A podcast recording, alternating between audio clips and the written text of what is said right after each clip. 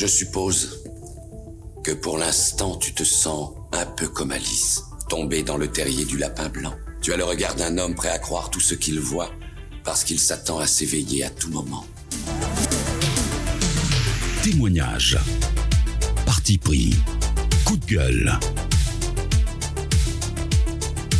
Bienvenue dans Chronique d'un quadra, le podcast sans langue de bois qui décomplexe les sujets complexes.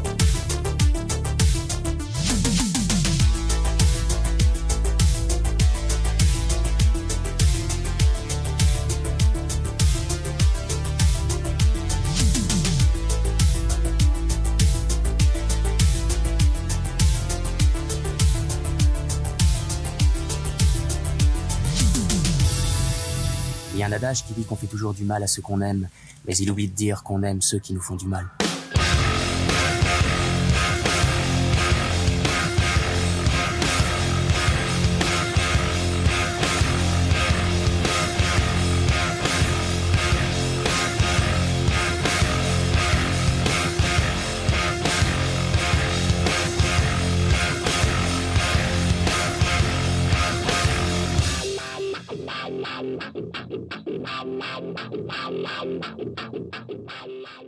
Bienvenue dans ce nouvel épisode des Chroniques d'un Quadra. On est sur le volume 2, c'est la fin du volume 2, donc c'est la fin du monde d'après. Donc ça je l'ai annoncé dans le précédent épisode.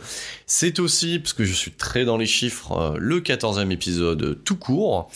Et euh, peut-être que euh, après cet épisode, euh, certains ou certaines d'entre vous euh, seraient obligés de venir me donner de l'argent pour me sortir de prison, voilà sur Patreon, Tipeee.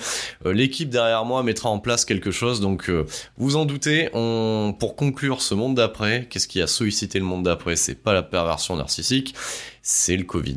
Donc voilà, le titre de cet épisode Covid 19. Bienvenue dans la matrice on a euh, différentes parties et quand je dis on a, eh ben, c'est l'occasion à nouveau d'accueillir ce fidèle participant parce qu'on va être dans la fidélité. Qu'est Hyperion Bienvenue à toi Hyperion.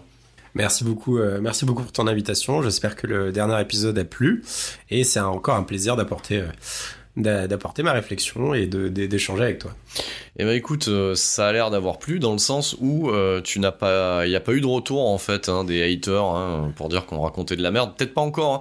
En termes de temporalité, sont, avec l'algorithme, ils sont peut-être pas tombés dessus, donc t'es pas à l'abri en fait. Hein. C'est vrai. euh, Donc, comme en plus, comme t'as un blaze, ça devrait aller bien. Si tu crées pas non plus euh, une page en ta personne avec ton blaze, normalement, il devrait pas remonter jusqu'à toi. C'est euh, de nouveau moi quand je serai euh, going to jail euh, qui gérerait en fait à ce niveau-là. Voilà, les retours négatifs. Voilà. Non, on va éviter. Je pense que les haters viennent avec toute la vague de barbares, donc sont pas forcément les early adopters, mais plutôt ceux qui arrivent un peu après. Exactement. J'aurais pas mieux dit. C'est pour ça que c'est toi qui le dis et que c'est pas moi. Et donc ça, c'est important. Donc là, oui, on se fait des petites courbettes. hein. C'est le début de l'émission. On lance un petit peu. C'est comme un vieux diesel. Hein. On essaye de démarrer. Et on monte Et- en puissance. Et voilà, et on va essayer de monter en puissance. Mais c'est normal que tu n'aies pas de, de, de retour négatif. Tu sais pourquoi? Dans le sens parce que tu t'es taxé la dernière fois de féministe. Alors du coup, forcément, euh, forcément, tu as créé, euh, tu as, tu as créé un doute en fait. Il fallait cocher euh, quelque chose sur un tableau Velleda avec un son un peu strident, du genre hit comme ça. Exactement. Et, et je, moi, je sens que là, déjà, déjà derrière l'en- l'enregistrement, je suis en train de trafiquer euh, ma veste, tout ça. Je suis sur un retour d'apéro de la veille, donc euh, c'est euh, voilà, c'est Saturday Night. Donc, je suis pas, je suis pas tout frais, mais mais on était, on est plutôt pas mal. Madame, Madame m'attend en, en, en regardant du MCU. Donc du coup, il va, on va essayer de câbler ça en fait, tu vois, pour que ça, ça tienne deux bonnes heures, je pense. Donc, euh, bah, c'était logique euh, que je m'attaque de front euh, dans Chronique d'un Quadra bah, à pandémie, hein, au- à la Covid-19. Ça, c'est ridicule ça aussi, la Covid-19. Quoi. Voilà. Donc bon, bref, c'est comme ça que ça a été no- nommé. Hein, voilà, tout le monde dit le Covid, mais bon, les instances ont dit la Bah, c'est Covid. un virus et une épidémie, donc on sait jamais. Voilà, on sait jamais, donc voilà. Peut-être que ça aurait pourrait être table basse Covid-19 aussi, hein, voilà, en hommage euh, aux non-genrés euh, et- et toutes ces choses-là. Là, et bam, ça fait même pas. 5 minutes que j'enregistre. Et à mon avis, il y a des, c'est pour ceux qui m'ont écouté. Voilà, le mec, il a dit non genré. Ce n'est pas un point Godwin, c'est un point non genré. Voilà, on, on, est bien. Moi, je trouve qu'on est bien. Et euh, donc voilà, donc on, on, a fait les choses bien, comme l'avait dit Perion euh, la dernière fois, on a fait le taf. Voilà. Et, euh, et ouais, et ouais, putain, j'ai fait le taf. Hein, deux pages recto verso de, de, data en fait. Hein, c'est c'est du big data mais version papier. Donc pour pour traiter ce, ce sujet-là, donc voilà, vous l'avez rêvé vous l'avez désiré, vous n'en vouliez peut-être pas et euh, vous êtes tombé par hasard sur ce podcast, et ben, ben tant pis, c'est comme ça. C'est euh, bienvenue à Matrice, on va expliquer pourquoi. Donc plusieurs parties euh, on va contextualiser dans un premier temps. Euh, ensuite, on parlera. Euh, voilà, je vous donne le plan hein, parce qu'on a on a fait les choses correctement quand même. Hein. Ensuite, on parlera euh, de la gestion de la pandémie. Alors, bien entendu, le point de vue est franco-français. Voilà, donc euh, voilà, j'aurai des données un petit peu mondiales, mais donc des données plutôt macro. Mais on va rester sur le point de vue micro franchouillard. un bilan, quelques chiffres Ensuite, euh, une partie où je, traiterai, je l'annonce déjà, voilà, ça, ça ira avec, de la connerie ambiante et, euh, et de l'émergence des antivax. Voilà, donc euh, les antivax, salutations, hein, au passage. Voilà, donc euh, et gilets jaunes aussi, hein, bon, de toute façon, antivax, gilets jaunes, j'ai envie de vous dire, même combat. une autre partie qui s'intitule La vérité est ailleurs, en hommage à Fox Mulder, et, et du coup, question et réponse à qui profite le crime. Et euh, on amènera un côté un peu plus micro. Bah, j'ai mis ça, c'était touchant quand je l'ai écrit, euh, Hyperion. J'ai mis mon Covid slash ton Covid, tu vois. On va, on va, on, on, va, on va se montrer notre Covid, voir qui est le plus gros, qui est le plus petit, tu vois. Euh, ouais, des, des, anecdotes et du ressenti euh, commun parce qu'on on amène ça de manière euh, macro. On va parler d'un peu des arrière-plans du monde, des enjeux, tout ça, tout ça, et aussi de notre vécu parce que ça intéresse peut-être des gens et aussi ça va permettre à, à des gens qui l'ont quand même vécu parce que ça, ça peut être compliqué pour certaines personnes hein, quand même, mm-hmm. qu'on soutient d'ailleurs. donc de permettre aussi de se dire qu'ils n'étaient pas seuls. Oh putain, pendant deux secondes, je croyais que tu allais sortir une adresse web où, où il fallait qu'ils nous envoient des messages de soutien sur .org, tu sais, qu'un truc avec un .org, hyperion soutien au covid.org envoyez, envoyez, non, ah, il te faudra un Gmail mieux. Euh, soutien Covid Hyperion à gmail.com. voilà. S'il vous plaît, envoyez. T'imagines et je suis sûr qu'il y en a qui vont le faire en fait. Voilà. Donc crée, crée l'adresse mail quand même. Pitié, ne le faites pas. Euh.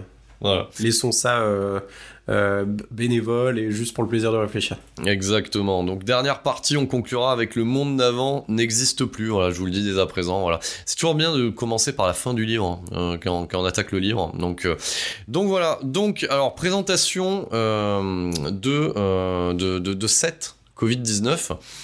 Donc on, voilà, on va contextualiser, euh, voilà, on va prendre vraiment du recul et pas être là, oh mon dieu, le Covid c'était horrible. Non, on va, on va, on va, on va donner un recul. Donc, alors déjà, la Covid-19, c'est quoi? Alors, terme technique, coronavirus, SARS-CoV-2. Ça, c'est son nom de code. Donc, c'est-à-dire si tu le, si tu le ou la rencontres dans la rue, c'est euh, coronavirus, SARS-CoV-2. Voilà. Et qu'est-ce que c'est? Eh ben, c'est une grippe pulmonaire. Voilà. Même famille que le H1N1. Donc c'est toujours bien de contextualiser. Je sais que certains et certaines m'avaient dit oui, quand tu parles du célibat, t'as expliqué où était né le mariage. Mais ouais, mais quand on traite d'un sujet, bah, comme on n'est pas des barbares ici même, eh ben on fait l'effort euh, de poser les bases. Voilà, de poser les bases. On fait ni dans le sensationnel, ni dans le, ni dans le grandiose ou l'émotionnel. Donc on essaie de remettre ça en plan. Euh. Exactement. J'aime bien tes voilà souvent qui, qui, ont du mal à conclure un petit peu l'idée qui est pas venue. Ça devient donc hashtag, euh, voilà. Donc euh, le 16 novembre 2019, dans euh, dans le petit village euh, asiatique de Wuhan, voilà, donc en Chine centrale, euh, apparaît ce premier, voilà, cette première souche euh, de ce coronavirus là, voilà, qui est le SARS, le SARS-CoV-2, putain quel nom barbare ça aussi. Euh, donc du coup, euh, caractéristique, donc c'est une grippe pulmonaire qu'on peut, voilà, qui est de la même famille que les grippes porcines en fait. Hein, donc voilà comment ça fonctionne. D'ailleurs, je vous conseille, à un moment donné, c'est ce que j'ai fait pour ma progéniture, à un moment donné, qui était plein de théories complotistes, etc. Je lui dis, bah en fait, tu regardes le Contagion de Steven Soderbergh, qui est sorti en, en 2009, voilà, et en fait, il y a déjà tout dedans. Voilà, t'expliques tout, comment ça fonctionne. Donc virus euh, véhiculé euh, par les animaux sauvages, de, de la Chine centrale, qui euh, par un manque d'hygiène, voilà. Donc voilà, déjà je m'adresse à vous là, les complotistes, etc. Euh, bah non, je suis désolé, voilà. Donc partez toujours du principe, voilà, ça c'est bien de le dire, que si un super gouvernement au-dessus du gouvernement mettait de l'argent pour développer un truc qui soit un virus qui tuerait les gens, j'espère bien, j'espère bien qu'avec l'argent investi, il tuerait plus que les personnes âgées. C'est vrai. Voilà. Donc du coup, euh, donc euh, virus, euh, voilà, qui se transmet de ces animaux sauvages par le manque d'hygiène, du coup au porc, porc consommé sur place, on connaît la suite. Voilà, euh, ça se transmet à l'homme. Voilà, donc ça c'est ça c'est la base de la base. Donc très rapidement, on se rend compte que les personnes qui sont qui voilà qui vont avoir le taux de mortalité le plus élevé sont les personnes qui sont déjà soit en comorbidité, donc problème de poids, problème de respiratoire, donc tout, on va dire toutes les problématiques classiques hein, qu'un être humain peut avoir. Donc eux, ils sont en ligne de mire et notamment, bien entendu, nos personnes âgées. Voilà. Donc ça, c'est le cas de figure euh, de base. Euh, si on veut préciser un petit peu petite euh, petite variante, euh, c'est un virus où on a soupçonné cette. Alors d'habitude, c'est les chauves-souris. C'est encore le cas des chauves-souris. On n'est pas vraiment encore à l'heure actuelle vraiment sûr à 100% euh, que ça ne soit que les chauves-souris. Euh, on a pu découvrir aussi par le biais de ce virus. C'est toujours très sympa de découvrir de, de nouveaux animaux, euh, qui est le, pon- le pangolin. Voilà. Donc je ne sais pas si tu avais déjà connu toi le pangolin avant si, le, si, le je me disais qu'il ferait un très bon Pokémon et qu'il faisait très bien une. Enfin, le pangolin était un peu le, le cousin très éloigné, mais en tout cas dans le concept c'est le cas de la de la tête euh, de turc. euh. Voilà, voilà, mais, mais, mais, mais, c'est très bien. Donc moi, je ne connaissais pas le pangolin. Et, euh, et c'est vrai qu'en fait, euh, quand tu regardes un petit peu... euh, Le bouc émissaire, pardon. Voilà quand, voilà, quand tu regardes un peu le pangolin ou d'autres trucs, déjà, en lui-même, ça c'est la beauté aussi, on en avait parlé la dernière fois sur, sur, sur le côté mammifère, etc. C'est la beauté de la nature aussi. C'est-à-dire qu'il y a des trucs, quand tu les vois, tu sais qu'il faut pas les manger en fait. Voilà. Enfin, typiquement, tu sais, tout, tout, hum, comment dire, tout son ADN extérieur t'indique que c'est pas une bonne idée de, de, de le manger. Mais bon, ça a été fait. Voilà. Déjà, de base, euh, par exemple, les animaux qui sont un peu fluorescents, on pense aux grenouilles, on pense aux serpents, à certains poissons, l'aspect fluorescent indique une certain, un, certain niveau de venimosité, euh, enfin de, de toxicité, quoi. Ah oui. Là, là, Hyperion me fait signe euh, pour récupérer le, le zippo officiel euh, du podcast.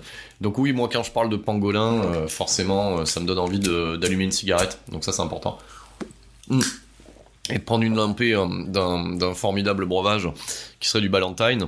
Donc euh, voilà, on fait du placement produit. Alors vous ne saviez pas, à Chronique d'un Quadra, On nous sommes sponsorisés, sponsorisés par Philippe Maurice, euh, par Ballantine, euh, que des petites entreprises. Du quotidien qu'il faut soutenir hein, pendant pendant les crises. Donc euh, donc voilà. Donc euh, on a la base de la transmission. Voilà. Donc euh, et ensuite. En, termes de, contexte, nous on commence euh, en entendre parler en fait, donc en novembre hein, sur BFM, sur toutes les bonnes chaînes bien positionnées là-dessus. Et en janvier 2020, la Chine, face au bordel, décide de se confiner complètement. Voilà. Donc ça c'est janvier 2020.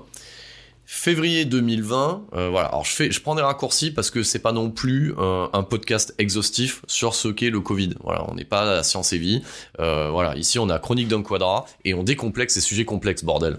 Donc, putain, et c'était bien positionné. Moi, moi- et t'as vu ça? T'as C'est vu ça? vrai, c'est vrai. C'est très bien. donc février 2020, euh, l'OMS, euh, Organisation mondiale de la santé, euh, décide de dire que bah, c'est pas très très bien tout ça quand même, hein, ça se profile pas trop bien. Donc euh, et, euh, et donc voilà, la maladie à ce moment-là euh, est constatée hors de la Chine. L'OMS est en alerte. Le on- 11 mars 2020, euh, l'épidémie pour eux est déclarée comme pandémie et ils demandent en fait à tous les États et tous les gouvernements de mettre en place un système pour lutter contre cette pandémie parce que bien entendu qui dit nouveau virus dit bah, pas de vaccin. Donc euh, donc voilà. Donc ça c'est pour le contexte. Est-ce que tu as quelque chose à rajouter Hyperion pour le contexte de ce fabuleux truc? Oui, aussi un autre contexte dû à la mondialisation, euh, au fait que les vides s'étendent. J'ai pas les chiffres exacts, mais Wuhan, c'est donc dans la province, euh, centrale de, de la Chine, donc euh, Chine plutôt euh, tropicale ou en tout cas jungle, etc. C'est euh, plusieurs dizaines de millions d'habitants. Alors j'ai pas les chiffres exacts, il se peut que je me trompe, je m'excuse d'avance, mais il y a un phénomène de zoonose. La zoonose, c'est le fait que les environnements euh, qui sont censés ne pas se rencontrer, celui de la, celui de la ville, celui des, des êtres humains euh, et des animaux domestiques, euh, rencontrent celui des espèces sauvages. Et notamment, on sait par exemple en Afrique que les zones tropicales, de par l'humidité, de par les microcosmes moléculaires, etc., sont, favorisent beaucoup l'apparition de de virus euh, transportés par les moustiques, etc. Donc euh, cette zoonose, c'est le fait que euh, ça vient de zoo, de, d'animal, et nose, c'est, je crois que c'est l'environnement, si je dis pas de bêtises, et c'est le rapprochement entre deux environnements chimiques moléculaires qui doivent pas se rencontrer. Donc effectivement, il y a des choses qui sont passées, des choses chimiques qui n'ont pas été très très jolies jolies. Mais c'est bien, tu, tu les dis bien ces choses-là. Moi j'aime bien. Hein. Moi j'aime bien. J'ai hâte de, qu'on ait euh, l'analyste en plus pour, euh, pour contrebalancer euh, toutes les données qu'on, tu, vois, qu'on, donne. Qui écoutera sûrement ce podcast. Hein. On lui fait une petite dédicace en passant. il écoutera. Il avait apprécié le précédent et j'espère qu'il viendra, viendra bientôt sur les ondes. Ah mais normalement le volume 3 est orienté comme ça. Bon, on va continuer quand même dans, dans notre sujet. Donc là, on, on, a contextualisé pour aider aussi les barbares hein, qu'on rappelle qui sont nos nouveaux cons modernes. Donc pour aider, euh, pour aider euh, tous ces gens-là, euh, de pourquoi on mange, enfin voilà, je te le dis, pourquoi, pourquoi en Chine on mange du pangolin, pourquoi on fait ça, c'est pas parce que on va dire le peuple asiatique est complètement teubé, c'est que à la base l'empereur l'empereur de Chine, il y a très longtemps, hein, j'ai pas la, pas la date, hein, mais il y, a, bien plus d'une centaine d'années, pour lutter contre le manque de ressources, contre la pauvreté, et les famines, avait autorisé en fait le peuple à se nourrir d'animaux sauvages. C'est un moyen de lutter en fait, hein, pour pas perdre, euh, pour pas perdre. Pour revenir en France, c'est là, c'est là d'où viennent nos, spécialités sur les escargots, les abats et aussi euh, des, fruits de mer. C'était pour lutter contre des famines. On n'avait pas euh, forcément beaucoup de bovins et de ovins pour pour manger, avoir un apport calorifique. Donc on s'est tourné vers les choses un peu moins, un peu plus originales. Mais e, e, exactement. Donc en fait, il y a une vraie raison euh, à cette chose-là, et, et, et, la nature, c'est ça qui est beau. On pourrait citer le professeur Ian Malcolm, hein, voilà. Trouve toujours un chemin. Voilà, la, la, la théorie du, du, chaos et la vie trouve toujours un chemin. C'est qu'à un moment donné, oui, euh, c'est une solution comme une autre. Donc soit, soit il avait le choix euh, d'avoir une population qui, qui meurt, soit il, autorise cette population à subvenir à ses besoins comme elle peut. Donc on peut même rajouter à ça ce film Into the Wild, hein, où on, on voit le personnage principal, bon, bah, qui bouffe n'importe quoi, ben, au, bout d'un moment, quand tu, quand tu te plantes, bah, tu crèves. C'est un petit peu ce qui s'est passé. Voilà, c'est un petit peu ce qui s'est passé. ce qui s'est passé. Vu que notre corps, euh, vu que notre espèce existe depuis longtemps, mais notre corps a peu évolué en termes de génétique, notre système immunitaire n'était pas préparé à bah, manger euh, et digérer les bactéries. C'est pour ça qu'on boue les aliments, euh, c'est pour ça qu'on dans les pays chauds, par exemple, on met des épices euh, pour un peu euh, que la force de l'épice un peu tue euh, les aliments, etc., les marinades ou les épices. donc, on essaie de, de prévenir le manque de notre système immunitaire. Exactement. Et comment on se retrouve avec euh, à bouffer du pangolin ou avoir de la chauve-souris près d'un élevage de porc C'est lié aussi à un autre phénomène parce que voilà, le monde, c'est ça qui, c'est aussi sa beauté. Moi, c'est ce que j'aime aussi hein. quand on prend un peu de recul, c'est la beauté, c'est les variables qui se mettent en place et qui, une fois associées, vont dans une direction qui donne un résultat bon ou mauvais. Donc là, là, c'est fameux signaux faibles en sociologie. Exactement. Donc c'est la déforestation. Donc à un moment donné, quand tu commences à, à attaquer euh, des zones vierges, du coup toute la, en fait c'est un, un, un, écosystème en fait hein, qui n'a où l'homme n'est pas dedans. Donc à un moment donné, toutes ces bactéries sont véhiculées par certains types d'animaux. C'est la nature, c'est comme ça. Ces animaux se retrouvent à cohabiter avec d'autres animaux qui sont en élevage, etc. Donc voilà, CQFD, manque d'hygiène, tout ça, vous mettez toutes les variables et vous avez euh, le bon cocktail nécessaire à l'apparition d'un coronavirus. Voilà. Donc ça, c'est pour le contexte. Donc très rapidement, euh, même moi, moi j'y croyais pas, enfin je sais pas pour toi Hyperion à l'époque, hein, quand je voyais les news passer, bon, enfin, et je pense que euh, et, euh, et, ça, j'en profite pour le dire parce que je pèse aussi mes mots. Hein. C'est-à-dire que, bien entendu, beaucoup de personnes euh, ont perdu des gens euh, avec le coronavirus. Je suis pas en train de dire, voilà, et je mets bien les termes. Euh, c'est-à-dire que là, j'ai aussi une pensée pour ces gens-là. Parce que là, le, point de vue qu'on prend, c'est pas de dire que euh, le Covid-19, c'est rien du tout. C'est pas ça. C'est à un moment donné, j'ai une pensée pour, pour, pour les gens qui ont perdu des grands-parents, des oncles, des tantes, voilà, ou des frères, des sœurs, des conjoints, euh, voilà, qui étaient en comorbidité, etc. Je suis entièrement d'accord, euh, ça reste une belle saloperie, et, je le mets là-dedans, parce que euh, quand on est une personne à risque, on se vaccine. Point barre. Je veux dire, voilà, vous pouvez chercher la, problématique comme vous voulez. C'est bien aussi de mettre le cadre et pas tomber. C'est ce qu'on discutait avec Hyperion. Euh, on était à la bagnole. Euh, je vous donne l'offre pour acheter un petit peu de du à boire et du à manger pour le podcast. Euh, L'idée là-dedans, c'est pas tomber dans des tests complotistes complètement stupides et complètement débiles. Euh, à un moment donné, quand tu es en danger, que tu, as les signes de danger et que, que, que, tu as un système immunitaire qui est plus faible que les autres et qu'il y a un vaccin, ben, tu te vaccines. C'est d'une logique implacable. Oui, bien sûr, euh, une pensée tendre et émue pour toutes les personnes qui ont perdu des proches.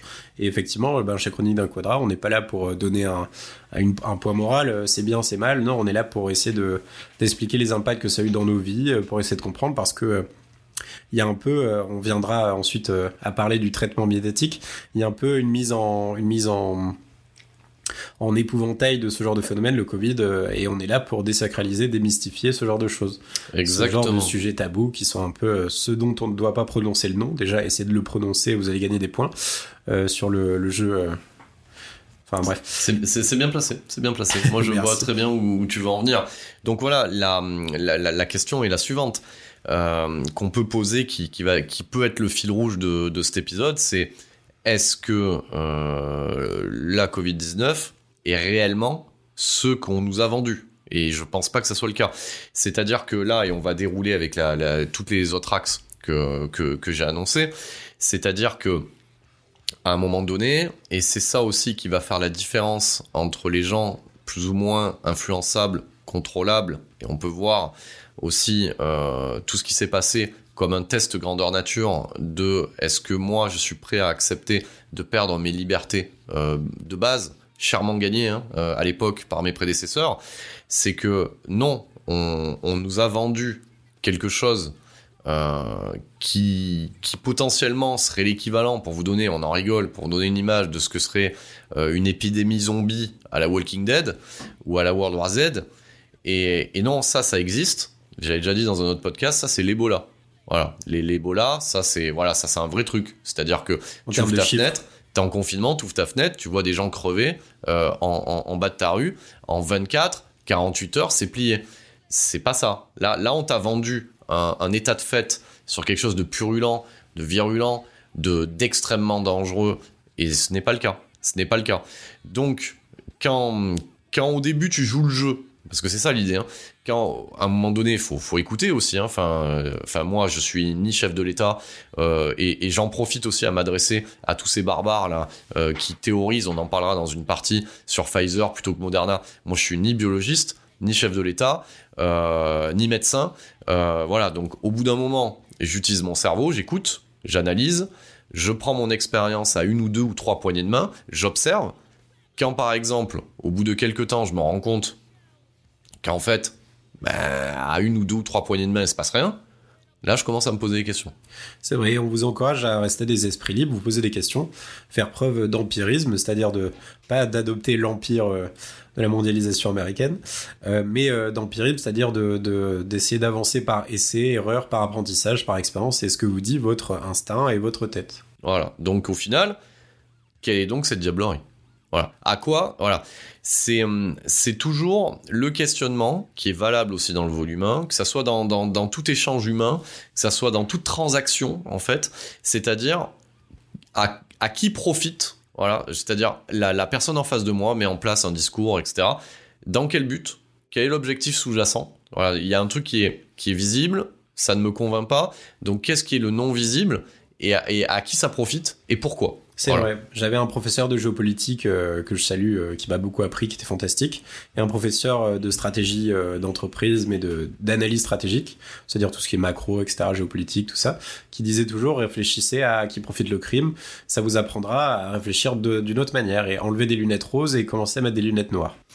Mais il est très bien, il était très bien ce professeur, je le salue hein, moi aussi, même si je ne le connais pas, j'aurais aimé l'avoir. Qui a réussi à avoir son doctorat en sciences de gestion durement gagné euh, et, bien mérité. Mais tu m'étonnes. Donc on passe au deuxième axe, donc euh, gestion franco-française de la pandémie. Voilà. Donc là on, on arrive sur la gestion. Donc euh, le 11 mars 2020, donc je remets un petit peu la jonction. Donc voilà, l'épidémie passe à pandémie. L'OMS exige, enfin elle exige, elle conseille Euh, voilà. Donc, mais elle ne peut pas mettre en, place quelque chose, mais elle, elle dit qu'il voilà, faudrait faire quelque chose au gouvernement. Le 16 mars 2020, donc cinq jours après. Alors, c'est très bien aussi de temporaliser ça. Hein. On est, euh, on est quand même le 5 mars 2022. Voilà. Euh, là, on fait un bond de deux ans, enfin, dans, dans la situation actuelle. Et le 14 mars, on enlève les masques. Voilà, donc c'est bien de, de, l'année 2022. Hein, voilà, donc c'est bien, on est à plus de deux ans. Et c'est bien parce que ça permet de clôturer un petit peu euh, ce chapitre-là. Donc le 16 mars 2020, euh, notre président Emmanuel Macron décide de confiner la population et il met en, place un ensemble de dispositifs allant de l'obligation de télétravail aux allègements fiscaux des entreprises. Voilà. Donc, euh, et je reviendrai sur, les chiffres aussi mis en place, parce que ouais, il y a aussi des questionnements à avoir, mais à ce moment-là, on touche du doigt quelque chose que, en tout cas, moi, je n'ai jamais connu et vécu de ma propre expérience. Je pense que pour toi, Hyperion, c'est la même chose. C'est-à-dire que nous sommes en République, nous sommes en démocratie, donc le pouvoir du peuple par le peuple, hein, c'est la définition, et on sent poindre à ce moment-là, quelque chose que je n'ai jamais senti dans ma vie, hormis, euh, on va dire, en sortie de boîte de nuit à 4 heures du matin, euh, le péage, voilà, euh, avec, avec nos amis les gendarmes. Mais à ce moment-là, on sent l'État. Voilà. Nous, en démocratie en Europe, en France, là, je sens l'État. Là, je sens une contrainte qu'il n'y avait pas jusqu'à présent. C'est vrai, c'est plutôt bien de le sentir parce qu'en démocratie néolibérale dans lequel l'État s'efface petit à petit pour devenir privatisé, dans lequel euh, et maintenant dans lequel on a un État euh, participatif, cet État euh, de cet État très très main invisible, très voilà de d'interventionnisme de l'État, c'est plutôt bien, mais là c'était un peu différent, oui. Voilà, donc tu sens déjà l'État et tu sens l'État, mais pas dans le bon sens de l'État. Là, tu sens le pouvoir au-dessus qui dit toi, euh, simple mouton, euh, ben, on va te parquer à tel endroit, il y a une clôture. La clôture, c'est ça. La clôture, c'est euh, le confinement. Et, et à ce moment-là, on t'oblige à, travailler de chez toi et se met en place très rapidement à partir de ce premier confinement qui durera du 17 mars au 11 mai 2020, soit quasiment deux mois. Voilà euh, mis en place en fait tout le ce que j'appelle moi le, système de la peur. Donc c'est-à-dire que même dans le discours euh, du président, il, le dit à l'époque, c'est sa phrase, c'est pas moi qui l'ai dit, nous sommes en guerre, l'ennemi est invisible. Voilà, donc guerre invisible, ça rappelle la guerre froide, la chasse aux sorcières, euh, c'est-à-dire que ton voisin euh, là où il était communiste à une époque, est potentiellement porteur d'un virus et tu n'es pas à l'abri. Euh, donc ton moyen de lutter contre ça, c'est de rester tranquillement chez toi. C'est ça, on est sur une rhétorique de la menace, de la menace invisible, donc euh, expliqué à plusieurs époques. Euh, donc tu avais les guerres de religion, les protestants, etc. Tu as ensuite eu le, communisme, ensuite d'autres phénomènes un peu... donc effectivement, cette rhétorique qui est un peu menaçante et un peu angoissante, hein. on l'a tous été quand même. Avant de prendre de la hauteur, de réfléchir, moi aussi j'étais un peu angoissé par ce genre de choses, et ensuite je me suis dit mais quelle absurdité il faut faire des choses, il y a des process à mettre en place, voilà, on arrête de se serrer la main, on arrête de faire la bise. Le truc était très français et qu'on adorait faire, mais effectivement on n'a pris pas. Et, euh, et oui, il y aura une discussion sur euh, voilà euh, les libertés et est-ce que est-ce que ma liberté est une vertu cardinale et du coup je fais tout ce que je veux, mais est-ce que la liberté c'est pas aussi faire attention à pas mettre en, en danger autrui? Donc le fait de mais c'est des axes, c'est très bien. Tu l'as bien, tu l'as bien bossé. On, voit que tu as fait le taf. Donc euh, à ce moment-là, au premier confinement, euh, se met en place, euh, bah, c'est-à-dire que on ferme. alors tout ça sera peut-être sujet à débat et, le sera. Et de toute façon, ce n'est ni le lieu ni l'endroit parce que ça a déjà été débattu par d'autres groupuscules. Mais sont déclarés commerce de nécessité certains endroits, certains positionnements, etc. Et à ce moment-là, en fait, tout est drivé par un petit papier que, que tu vas faire, euh, où tu t'autorises toi-même. Parce que c'est ça, c'est ça la beauté du geste. Hein. C'est-à-dire que c'est... Euh, comment dire c'est euh, Après l'infantilisation des masses, il y a eu une réautorisation de s'autoriser soi-même à sortir pour avoir le droit de d'être quelqu'un de, correct et de bonne loi en société. Voilà, donc avais, donc tu, tu pouvais sortir pour aller faire des achats de première, de nécessité, mais vraiment au plus au plus au plus rapide, hein, parce que là là par contre euh, là tu voyais l'état, enfin en tout cas moi là, là où j'habite, je le voyais à 500 mètres, 1 km, donc il y avait des barrages, etc. Et, euh, et, et ce qui est très bien, c'est que à ce moment-là, la réalité rejoint la fiction. Euh, moi, enfin vous le savez, hein, j'anime un podcast sur le cinéma de genre, donc euh, très amateur de la viralité des zombies euh, et de tous ces trucs-là. On est typiquement là-dedans. L'ennemi est invisible, donc il est partout et nulle part. Et, euh, et tu, tu, peux constater en allant euh, à ton intermarché du coin euh, les pires comportements de l'humanité, donc c'est-à-dire stockage de matières premières, des caddies entiers de papier toilette, de farine pour faire du pain, etc. Donc des gens qui se battent sur les étalages. Moi j'ai pu constater ça dans un petit patelin, donc je, on imagine dans une grande ville. Et, et le regard de l'autre qui, qui, peut changer. Donc déjà dans les effets pervers à ce moment-là, bah, toute personne d'origine asiatique est forcément porteur d'un virus. Hein, voilà. penser à eux d'ailleurs. Exactement. Donc, euh, donc voilà. Donc, euh, donc on, on, fustige certaines euh, pa parties de la population, voilà. Et, et à ce moment-là, c'est la porte ouverte à toutes les fenêtres et, et, et se met en place déjà. C'est les, les, propres théories du complot de et, en fait on a moi je l'ai pas vécu mais j'imagine que ça a dû être comme ça euh, ce qui a pu se passer pendant le gouvernement de Vichy de euh, quelques, euh, les juifs où sont-ils? Ils sont quelque part etc donc tout le monde s'observe tout le monde réagit pour une question de survie pour je remets en perspective une putain de grippe pulmonaire donc, c'est pour ça que tout à l'heure j'ai posé les bases en disant que euh, voilà, j'ai quand même euh, à un moment donné, je m'adresse aux gens qui ont perdu des proches, etc. Euh, ça reste du darwinisme. J'en parlerai en mettant en perspective par rapport à la grippe espagnole tout à l'heure.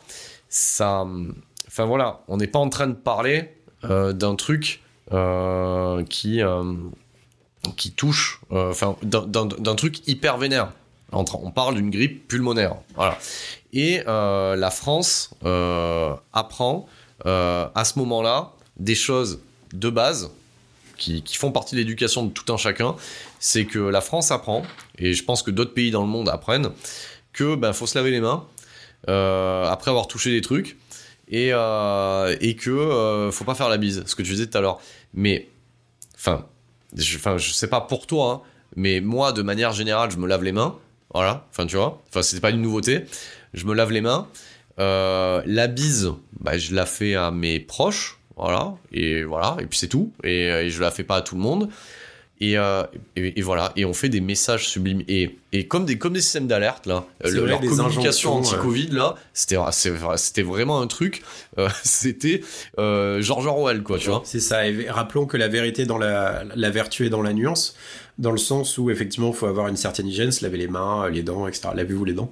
Et euh, aussi, euh, aussi euh, voilà, les échanges de bactéries sont euh, très très importants pour l'être humain. Par exemple, il faut beaucoup que, par exemple, si vous avez des nouveaux-nés qui soient choyés, etc., qui soient embrassés, etc., pour que leur système immunitaire se forme à être résistant à des petites bactéries, parce qu'on en a des millions, voire des milliards de bactéries dans le corps et aussi par exemple en termes de, de, de, enfin, de biologie évolutive, le fait de, euh, par exemple, certains préliminaires ou de s'embrasser, etc. C'est un échange de bactéries. J'aime bien, il a positionné, t'inquiète, t'interviendras sur d'autres sujets, certains préliminaires. Il est nécessaire euh, d'avoir une bonne hygiène buccale. Euh, non, non, voilà. non, justement, c'est, bah, c'était l'inverse. La, euh... la, fonction, la fonction première de, du fait de s'embrasser, etc., outre d'afficher de, de la tendresse, c'est aussi d'échanger des bactéries qui font que le, le, le, la progéniture, le futur bébé, soit viable et euh, résistant face à l'environnement. Mais c'est beau. Mais il y a un autre sujet qu'il faudra qu'on développe avec euh, l'échange de fluides et, euh, de bactéries. D'accord. Donc, euh, donc voilà. Donc premier confinement, deux mois. Euh, on déconfine un peu, on reconfine. Deuxième confinement, 30 octobre au 15 décembre 2020, un mois et demi.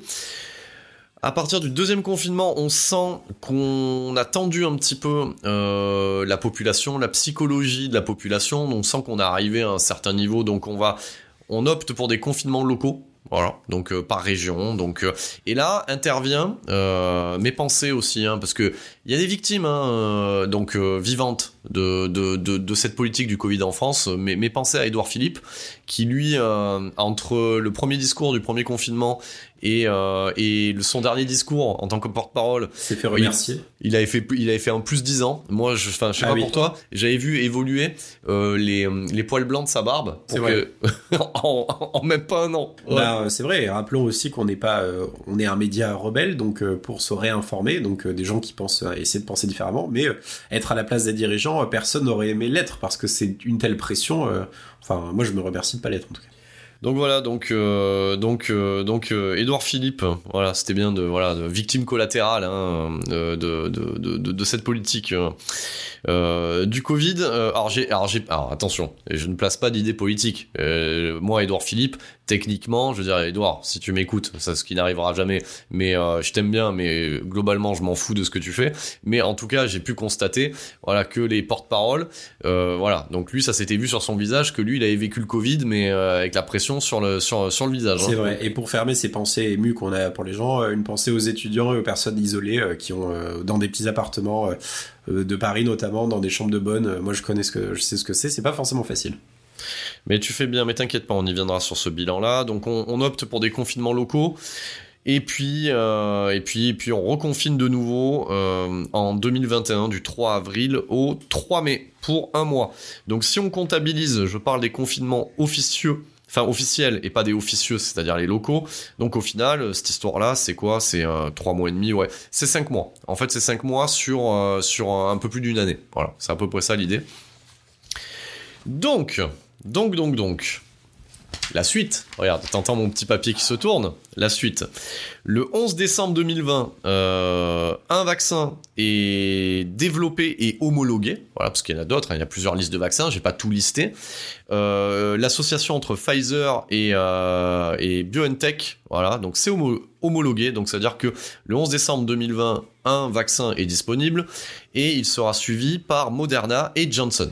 Voilà, donc on a trois, euh, on a trois marques. Et aussi le vaccin euh, Sputnik, si je me trompe pas, un vaccin Oui. russe. J'ai j'ai- pas cité le russe, c'est bien que tu le dises. C'est ouais. vrai, le vaccin russe qui apparemment, selon certains virologistes, après je ne suis absolument pas biologiste, je peux dire des énormes bêtises, mais euh, en lisant deux trois, deux, trois papiers avant de, pour préparer l'émission, était euh, très très bien, en tout cas efficace, mais la propagande a voulu que le russe étant euh, par essence mauvais, hein, ce fameux ours russe qui vous course euh, alors que vous faites un camping sauvage euh, dans les Vosges, euh, n'est pas forcément euh, très bien à suivre, donc euh, pourquoi, nous ne saurons jamais.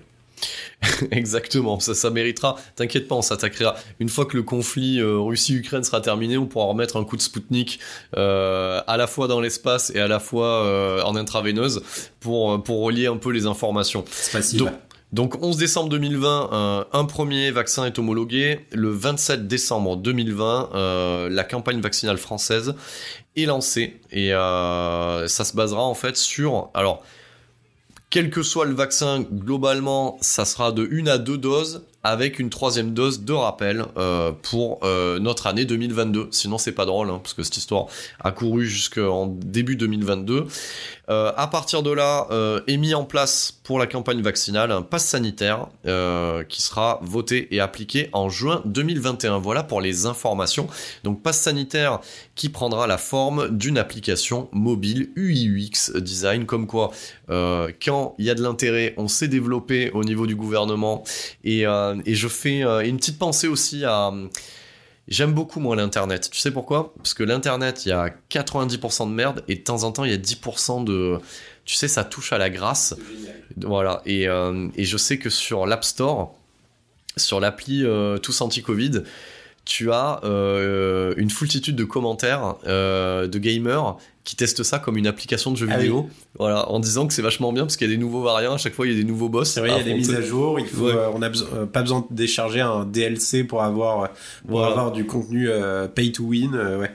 Donc, euh, comme quoi, les haters de Twitter, des fois, quand ils s'y mettent, ils font de belles choses. Voilà. Donc, euh, et du coup, c'est ce que j'appelle moi du passif agressif, mais qui est bien positionné, tu vois, c'est euh, c'est beau. C'est vrai, notre humour un peu caustique à la française. C'est démocratique et euh, et ça passe plutôt bien.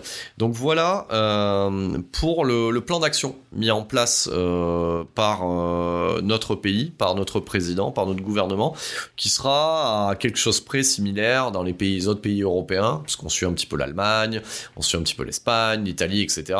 Et oui, ça ressemble aussi un peu en los Estados Unidos, tu vois. Aux États-Unis, c'est un peu la même chose. On sait construire des murs anti-mexicains, donc on sait faire des applications aussi pour contrôler euh, la population. Et, euh, et petite, euh, on va quand même le citer, hein, parce que bon, Donald Trump n'est plus le président des États-Unis, mais lui aussi a fait quelques tests aussi, qui n'est pas une application, donc il a pu tester Twitter avec quelques phrases clés comme buvez du gel hydroalcoolique et euh, ça vous sauvera. Donc il a pu éliminer euh, une portion des rednecks euh, de Louisiane et du Kentucky avec ce genre d'informations.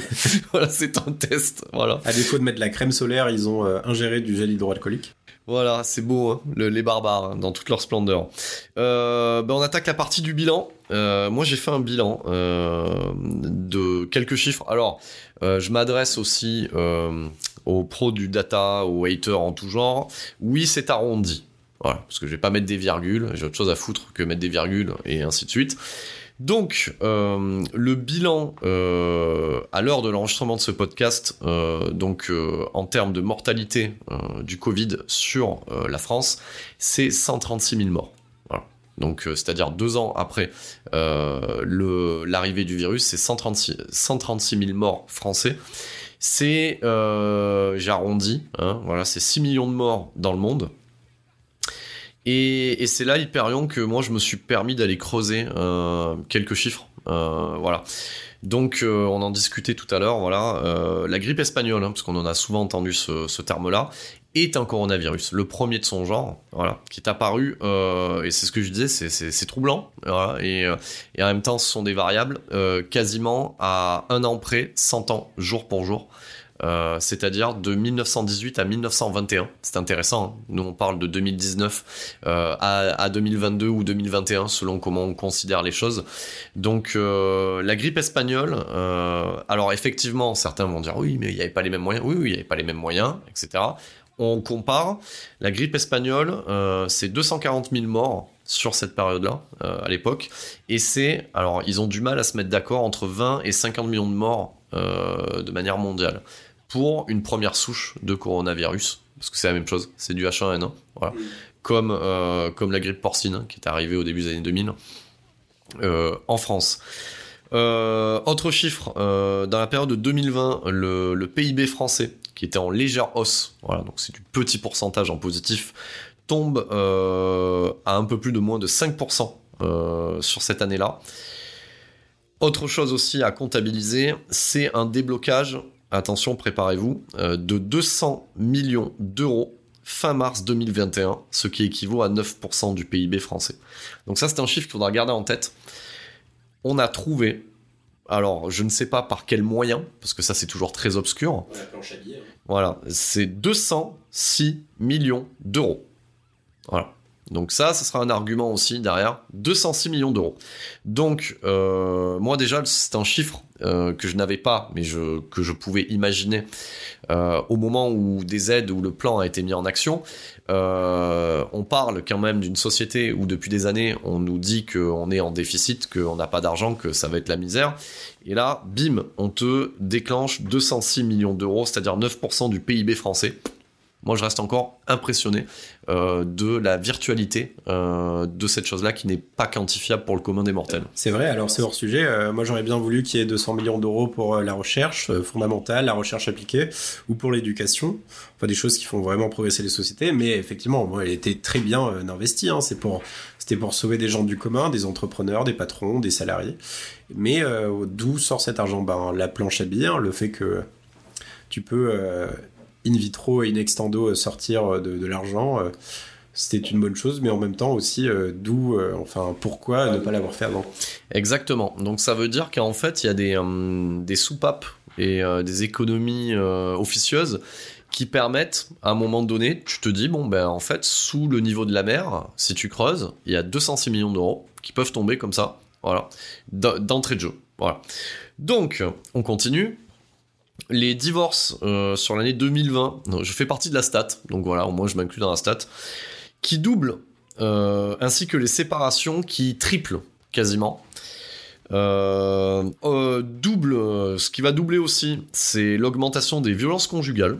Voilà, bah, bah oui, en même temps, t'es 24 heures sur 24. Voilà, donc je dis pas qu'il faut être violent, je dis juste que ce sont des variables qui ont forcément euh, été tendues au maximum.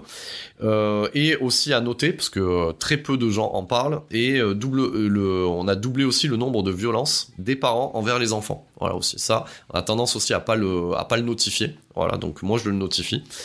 Et je rajouterai une autre, une autre dans le bilan, une autre variable aussi, qui est euh, une vague de migration des villes vers les campagnes, mais euh, une vague de migration durable, et pas un échange, en fait, euh, on n'est pas chez Bison Futé, il n'y a pas le sens des départs, le sens des arrivées, donc c'est, voilà, donc ça c'est aussi à prendre en compte, et qu'on pourra constater dans quelques années aussi l'impact, en fait. C'est vrai, qui fait partie d'une tendance de fond, qui est la, la, reconnexion, enfin la reconnexion à soi, ou en tout cas euh, qu'est-ce qui est essentiel pour moi, et le fait de s'éloigner un peu de, l'effervescence des villes. Alors moi j'ai vécu à Paris, euh, le côté effervescent de Paris, j'avais énormément aimé, côté multiculturel, le côté euh, comme un comme comme un fleuve. il n'y a jamais les mêmes personnes dans la même rue et tu ne, tu ne, tu n'as jamais la même eau dans un fleuve à une heure de différence. Et effectivement, les gens sont éloignés un peu de cette effervescence, un peu pour penser à eux, se reconnecter à la nature. Je pense au livre euh, euh, Cosmos de Michel Onfray qui explique euh, le, rapport entre la nature et les individus, qui dit que le rapport citadin et le rapport à la, c'est un peu le rat des champs et le rat des, le rat des villes et le rat des champs, c'est-à-dire que ça forme les mentalités différentes. Et donc des personnes ont, choisi de s'éloigner de ça, ce qui était très bien pour eux. Je pense à un épisode de Thinkerview qui est fondamental et que tout le monde devrait l'écouter, avec la philosophe des sciences et euh, philosophe, enfin philosophe des sciences, euh, comment elle s'appelle, euh, Barbara Stiegler, la fille du sociologue Bernard Stiegler, si je me trompe pas, enfin de, de Monsieur Stiegler, qui est enfin un penseur français qu'il faut vraiment écouter, sur les impacts du darwinisme et de, du néolibéralisme sur les sociétés. Mais qu'est-ce qui me fait venir à ça en fait, c'est qu'il dit que l'accélération des flux, l'accélération de notre monde et de nos modes de vie n'est pas bon pour certaines personnes. C'est pour ça qu'il y a des, une explosion des comportements un peu toxiques. Ben, euh, comportement de mise en danger, euh, prise de psychotropes, ce genre de choses. Et notamment euh, le retrait des flux de la ville. Donc, du coup, ben, c'est très bien amené tout ça. Et on arrive maintenant dans la, on va dire dans les catégories qui vont être intéressantes et des sujets qui fâchent, qui vont fâcher qui vont créer la discorde, la dissension, la rupture, voilà. Mais le dialogue, on l'espère. De Le dialogue sur. Le dialogue, oui, bon, on verra, mais hum, chers, chers auditeurs, chères auditrices, euh, pour l'instant, vous dialoguez, dialoguez pas trop hein, sur les derniers épisodes. Vous les écoutez, mais il euh, n'y a pas encore d'échange. On va voir si euh, celui-là va amener la discorde, au moins la rupture. C'est à ce moment-là que je remets un petit peu d'ASMR, parce que celui-là, tu vois, le titre de la partie va te plaire. On va parler, dans cette partie, de l'émergence de la connerie ambiante. Voilà. Donc, euh, effectivement, et là on va parler de, tout ce mouvement qui, euh, perdure aujourd'hui, hein, de, ce qu'on appelle les antivax. Euh, voilà, la connerie ambiante, c'est-à-dire la prise de position des barbares par rapport à une situation de contrainte qui est, qui est le Covid-19. C'est vrai, des experts en géopolitique, des experts en microbiologie. Exactement. Alors moi j'ai pu constater un, je vais vous livrer une anecdote euh, qui va résumer à elle seule en fait euh, toute la problématique en fait du Covid euh, tel qu'on peut le voir aujourd'hui. Donc alors vous savez toutes et tous que c'est un sujet que maintenant c'est devenu, on disait que souvent en famille il faut éviter tout ce qui est sexe, politique, et religion. Maintenant on va rajouter Covid. Voilà. Hmm. Moi, je vais te raconter une anecdote euh, qui, qui, va résumer un peu à peu près euh, la, la, connerie en fait des gens qui nous entourent, qui est mon ma, mon rappel de, de, de, la troisième dose. Donc euh, donc on rappelle que c'est conseillé de se faire vacciner. Alors après, le gouvernement a bien géré le truc. Hein. C'est-à-dire si tu veux avoir une vie sociale et faire des choses, t'es plus ou moins obligé de te vacciner. Mais globalement, si tu n'as pas envie, tu, tu n'es pas obligé de le faire. Bah, Donc, la carotte ou le bâton. Voilà, exactement. Donc ça veut dire que si tu décides euh, d'aller faire la, dose de rappel, ça veut dire que quelque part, en fait, tu as déjà été, euh, déjà eu les deux premières doses. Voilà, on est d'accord. Hein. Donc, euh, donc moi, je vais faire ma, troisième dose. Et cette troisième dose, voilà, ce qu'il faut savoir, je l'ai listé, il y a trois types de vaccins, voilà. Et jusqu'à présent, on pouvait choisir, voilà. Et, euh, et là, bah, on nous impose en fait. Voilà. Donc si tu as eu Pfizer, euh, on va dire, allez, on va parler en façon élection, euh, élection présidentielle. Si tu as eu Pfizer au premier tour, au deuxième tour, eh ben t'as plus trop le choix. C'est Moderna. Voilà. Donc et donc du coup, j'avais quelqu'un en face de moi qui de, allez, euh, sans porter de jugement, mais tout en jugeant, voilà. Donc euh, comme dirait un de nos sociologues préférés, on tacle pas sur le physique, mais euh, voilà, je devais avoir l'équivalent en face de moi de la préparatrice en boulangerie ou euh, ou, euh, ou voilà, ou, ou la secrétaire, euh, ou voilà, ou, ou l'hôtesse d'accueil, voilà. Donc à peu près, allez, on va on va donner une typologie. hein à peu près une quarantaine d'années, mais en, en température ressentie 50. Voilà. Euh, elle est devant moi et, euh, et souvent en fait dans ces vaccinodromes ce sont des gens bénévoles hein. donc bénévoles ça veut dire qu'ils sont pas obligés de le faire voilà donc euh, c'est de la bonne volonté et euh, qui sont pas des médecins ni des biologistes euh, ni euh, des membres du gouvernement si vous voyez ce que je veux dire bon après ça c'est typiquement français dès qu'il y a une étiquette que ce soit pompier gendarme etc euh, on a tendance à vouloir y cracher dessus. Voilà. Donc et donc du coup, on lui demande de à cette cette dame de s'orienter vers vers Moderna. Et à peu près mot pour mot, c'est ah non non moi je vais pas à Moderna. Moi je moi je prends Pfizer parce que je sais ce qu'il y a dedans. Donc euh, alors moi je suis derrière. Moi j'attends hein, parce que bon, voilà ça c'est le problème de la file d'attente euh, genre dans les bureaux de poste. Donc j'attends et je, je réfléchis à ce truc-là, voilà. Euh, et moi, j'analyse, je me dis, mais, mais, mais, mais, mais, enfin, je sais pas, enfin, moi, je, enfin, je, je suis plus ou moins bien câblé, etc. Je ne peux pas te dire que je sais ce qu'il y a dans Pfizer. Enfin, déjà d'une, non, je suis pas biologiste, etc. Mais, mais, mais elle, elle sait, en fait. Et elle passe ses nerfs euh, sur la personne de bonne volonté. Mais sauf qu'à un moment donné, quand t'as fait la démarche, en fait, de faire la troisième dose, t'es au courant que tu choisis pas. Donc, tu t'es déjà fait. Admettons que tu sois une espèce de, de genre de d'anti-vax vacciné, tu vois, un truc un peu improbable, et que tu dises que tu sois que du, euh, du Pfizer. Voilà, admettons, hein, pourquoi pas, hein, voilà. Tu t'es résigné. Voilà, comme euh, comme c'est comme les hashtags, euh, hashtag MMM, hashtag turbosexuel, tout ça. Bon voilà, t'es hashtag Pfizer, bon voilà, et dans, dans là t'es un peu perturbé. Donc tu, tu, tu fais le truc, mais de là à dire que tu connais. Et, euh, et en fait, elle s'en prend euh, violemment à la personne qui est qui est bénévole. Et, et c'est à ce moment-là où, enfin, moi je me suis permis en tant que citoyen, parce que c'est une situation en citoyen, où je lui ai dit, excusez-moi madame, il serait temps en fait que vous vous taisiez et que vous preniez la direction en fait qui est la vôtre. Et je lui dis, si vous n'êtes pas en capacité de prendre la direction qui est la vôtre, la sortie c'est dans l'autre sens en fait, parce que cette personne elle a rien fait. Donc ça a mis un blanc, et puis elle a été faire sa dose de, de Moderna. Mais voilà, ça c'est la situation euh, qui résulte du Covid. Là où je veux en venir, et après je te laisserai la, parole parce que tu as ton propre micro, là où je veux en venir, c'est que euh, Internet, Internet et, euh, et toutes les technologies qu'on a, bah, c'est pas une bonne chose en fait parce que ça permet aux cons de s'exprimer et, euh, et comme ils ont pas développé le propos, ils se permettent de d'être euh, voilà tu vois c'est par exemple le même niveau euh, tu vois ce qu'on constate là c'est le même niveau euh, qu'un Instagrammeur ou une Instagrammeuse qui se croit photographe c'est parce qu'il a un téléphone portable c'est le même niveau c'est la barbarie. C'est la, la barbarie. L'un des principes de la barbarie, c'est que la technique démocratise un certain, une certaine aristocratie euh, de, la technique. Par exemple, les Américains qui font du vin. Euh, le vin, c'est euh, plusieurs, plusieurs générations, des dizaines de générations qui sont perfectionnées dans l'art subtil de faire du vin. Tout comme les Japonais disent qu'il faut à peu près 10 ans pour avoir une cuisson de riz parfaite. J'ai entendu des reportages comme un peu tout le monde de, maîtres de riz, des maîtres, de, des maîtres riziers euh, japonais qui, qui, qui perfectent l'art de, de la cuisson du riz euh, pendant 10 ans. Effectivement, euh, il faut un peu de temps pour maturer ce genre de choses, quoi. Et Mhm. c'est vrai que euh, la, Internet a donné la parole à des gens auxquels, bah, ils ne devraient, enfin, pas ils ne devraient pas l'avoir, mais en tout cas auxquels euh, tout le monde s'en fout qu'il l'ait. Et euh, dans l'inverse, il y a eu beaucoup de sachants qui, euh, qui n'ont pas été assez consultés, quoi.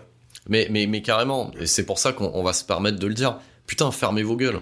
Ferme ta gueule. Enfin, tu vois ce que je veux te dire, c'est pas parce que tu chantes dans ta douche que tu es, euh, t'es la nouvelle star. Ferme ta gueule. Voilà. Et, et le problème, c'est ça. C'est que les gens aujourd'hui euh, se prévaut, et ça, et ça, je veux dire, on va arrêter de le citer, mais bon, c'est c'est la vérité. Dire ce que dit Stéphane Edouard, c'est vrai. C'est-à-dire que les gens qui généralement affirment qu'ils savent des choses, c'est généralement les plus cons. Voilà, donc parce qu'ils ils ont besoin de se, de se mettre en avant. Bah, c'est comme dans, euh, je regardais, euh, je re-regardais Game of Thrones déjà, et t'avais une phrase de, euh, de Tywin Lannister qui disait à son petit-fils, son petit-fils, son petit-fils disait, non mais écoutez-moi, je suis roi. Mais en général, quand t'es roi, t'as pas besoin de l'affirmer parce que ça veut dire que t'as aucune autorité. Et quelqu'un qui dit non mais écoutez-moi, j'ai bossé le sujet, je suis intelligent, ou c'est comme quelqu'un qui dit non mais t'inquiète, je suis drôle. En général, t'as pas besoin de le dire quoi. Ah oui, non, mais c'est clair. Moi, c'est comme quand, euh, mais ça, je te le dis des fois, des gens extérieurs, pas toi, hein, ou pas, pas, les, pas les amis proches, euh, m'expliquent des trucs sur le cinéma, alors que les gens savent très bien que, que tu vois, je l'enseigne, je le chronique, mais je dis rien. Parce que je suis pas là pour prouver quoi que ce soit. Parce que s'ils sont contents de faire leur truc, euh, on s'en fout. Mais voilà, ces gens-là euh, sont les mêmes, les, les mêmes débilos qui sont sur Twitter, etc. Et ils cassent les couilles aux gens. Et voilà. Et, et en fait, tout ça, tout ce, tout ce truc-là, a donné un mouvement qu'on a appelé les antivax et, et qui te remettent en, en, en cause et ils te disent la phrase qu'on a, qu'on a tous entendue, c'est qu'on n'a pas assez de recul. Mais, mais ferme ta gueule. Donc dans, dans ce cas-là, Bah, le, sur le vaccin, on n'a pas assez de recul. Mais tu veux quoi comme recul en fait? Est-ce que as, toi, t'as pris assez de recul sur le, téléphone portable que tu utilises en fait pour, pour raconter ta merde? Est-ce que déjà t'as pris assez de recul? Mais clairement, le temps d'écran est aussi euh, déjà remettons les choses en contexte. Euh, déjà d'un point de vue de, termes de vie, euh, alors moi j'ai eu la chance de pas être à risque, ce genre de choses. Je connais des gens qui sont à risque et grâce à grâce à l'univers, ils n'ont pas été touchés, n'ont voilà. Mais à partir de combien de milliers de ou de millions de morts, il faut avoir du recul? Mais oui. aussi euh, le vaccin contre le rage, euh, Pierre et Marie Curie, euh, les gars avaient pas de recul. C'est-à-dire que les à l'époque, les gens étaient bien moins instruits et ils remerciaient euh, leur dieu, remerciaient euh, quel, euh, enfin quelle que soit l'abstraction qu'ils remerciaient, ils étaient très contents que des gens aient pris le risque de développer un vaccin sans savoir ce que c'était. Ah mais, mais, mais carrément. Donc, Et euh, je crois qu'ils ont eu des prix Nobel, Pierre et Marie Curie. Enfin, Ah ils ont été mais- remerciés par l'ensemble de l'humanité, quoi. Mais, mais le problème, c'est que euh, ce qui a remonté avec le Covid, c'est cette forme, et ça j'en parle dans mes cours, De défiance. et j'en parle aussi euh, quand, quand, dans, dans les podcasts ciné, c'est ce qu'on appelle l'obscurantisme. C'est-à-dire qu'à un moment donné, il y a en fait la technologie qu'on a, euh, au lieu de niveler par le haut les gens, la nivelle par le bas, et remettre en cause, mais, euh, vous allez rigoler quand vous allez entendre ça, mais que la Terre soit ronde, qu'on soit allé sur la Lune, euh, ils remettent en cause, ils te sortent des théories de complotistes. Euh, tu vois, le 11 septembre a mis en exergue des théories à la X-Files, voilà, tu vois, du gouvernement au-dessus du gouvernement, etc.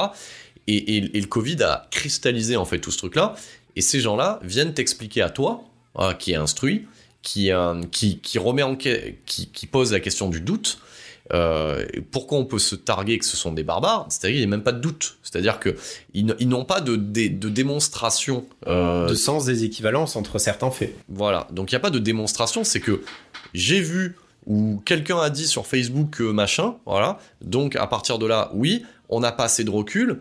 Putain, quand t'entends ça, tu te dis, putain, pourquoi c'est pas le Ebola? Comme ça au moins, euh, tous ces gens-là, euh, excusez-moi, hein, mais tous ces gens-là, putain, ils dégagent. Enfin, parce qu'à un moment donné, sans déconner, quoi. Euh, donc, voilà, donc, tout, tout ce mouvement anti-vax était déjà quelque chose qui était prégnant avec le mouvement gilet jaune, ça s'est transformé, etc. Mais euh, disons que euh, sociologiquement, on peut appeler ça un mouvement de défiance généralisé par rapport aux, aux autorités, les médias, les politiques. Peut-être à tort ou à raison sur certaines choses, mais après nuançons les propos évidemment. Mais euh, Oui, après, toi, qu'on- nuance. Moi, moi, je suis pas dans la nuance. hein. Mais après, on parle de scientifiques, de biologistes. euh, ils ont tous euh, prêté serment. euh, enfin, souvent les. euh, si vous connaissez des chercheurs, vous savez qu'ils ont prêté serment euh, sur euh, le progrès de l'humanité avec ce genre de choses. C'est pas forcément le genre de personne qui va venir essayer de vous faire prendre des choses euh, abstraites, obscures, complotistes pour vous contrôler. Mais effectivement, euh, c'est très bien de pratiquer le doute pour avoir une démarche de sagesse, une démarche de, de croissance personnelle, en tout cas intellectuelle. Mais après, euh, arrêtons de, arrêtons d'être dans l'absurde. On n'est pas dans une pièce de Ionesco. Mais c'est ça. Et très peu, très peu de ces gens-là qui se targuent d'avoir utilisé leur cerveau l'ont pas utilisé correctement en fait. Donc effectivement, euh, à ce moment-là, euh, on remet en considération. Moi, ce que j'ai trouvé très très fort, et parce que ça on y viendra, euh, parce que il, n'est que question au final de propagande, de contrôle des populations. Moi, ce que j'ai trouvé très très fort, et je tire mon chapeau. Je sais pas qui a décidé ça, mais à la réunion qui a dû se dérouler où quelqu'un a dit bon bah on va unifier un vaccin. Et l'autre a levé le doigt en disant non non non mais en trois parce qu'ils sont tellement débilos qu'on va gagner du temps parce qu'ils vont, vu, vu, vu, vu comme ils sont barbares, ils vont, ils vont discutailler entre Moderna et Pfizer.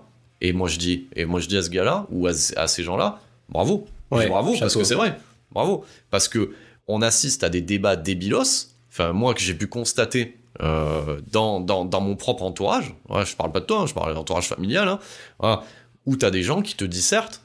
Euh, voilà, de la secrétaire au boulanger, euh, à l'artisan du coin, du bar PMU, voilà, qui te dissertent sur les différences entre Pfizer et Moderna. Toi, t'es là, tu prends du recul, tu te dis, mais Enfin, déjà, tu prends pas part au débat parce que déjà, d'une, tu t'en cognes.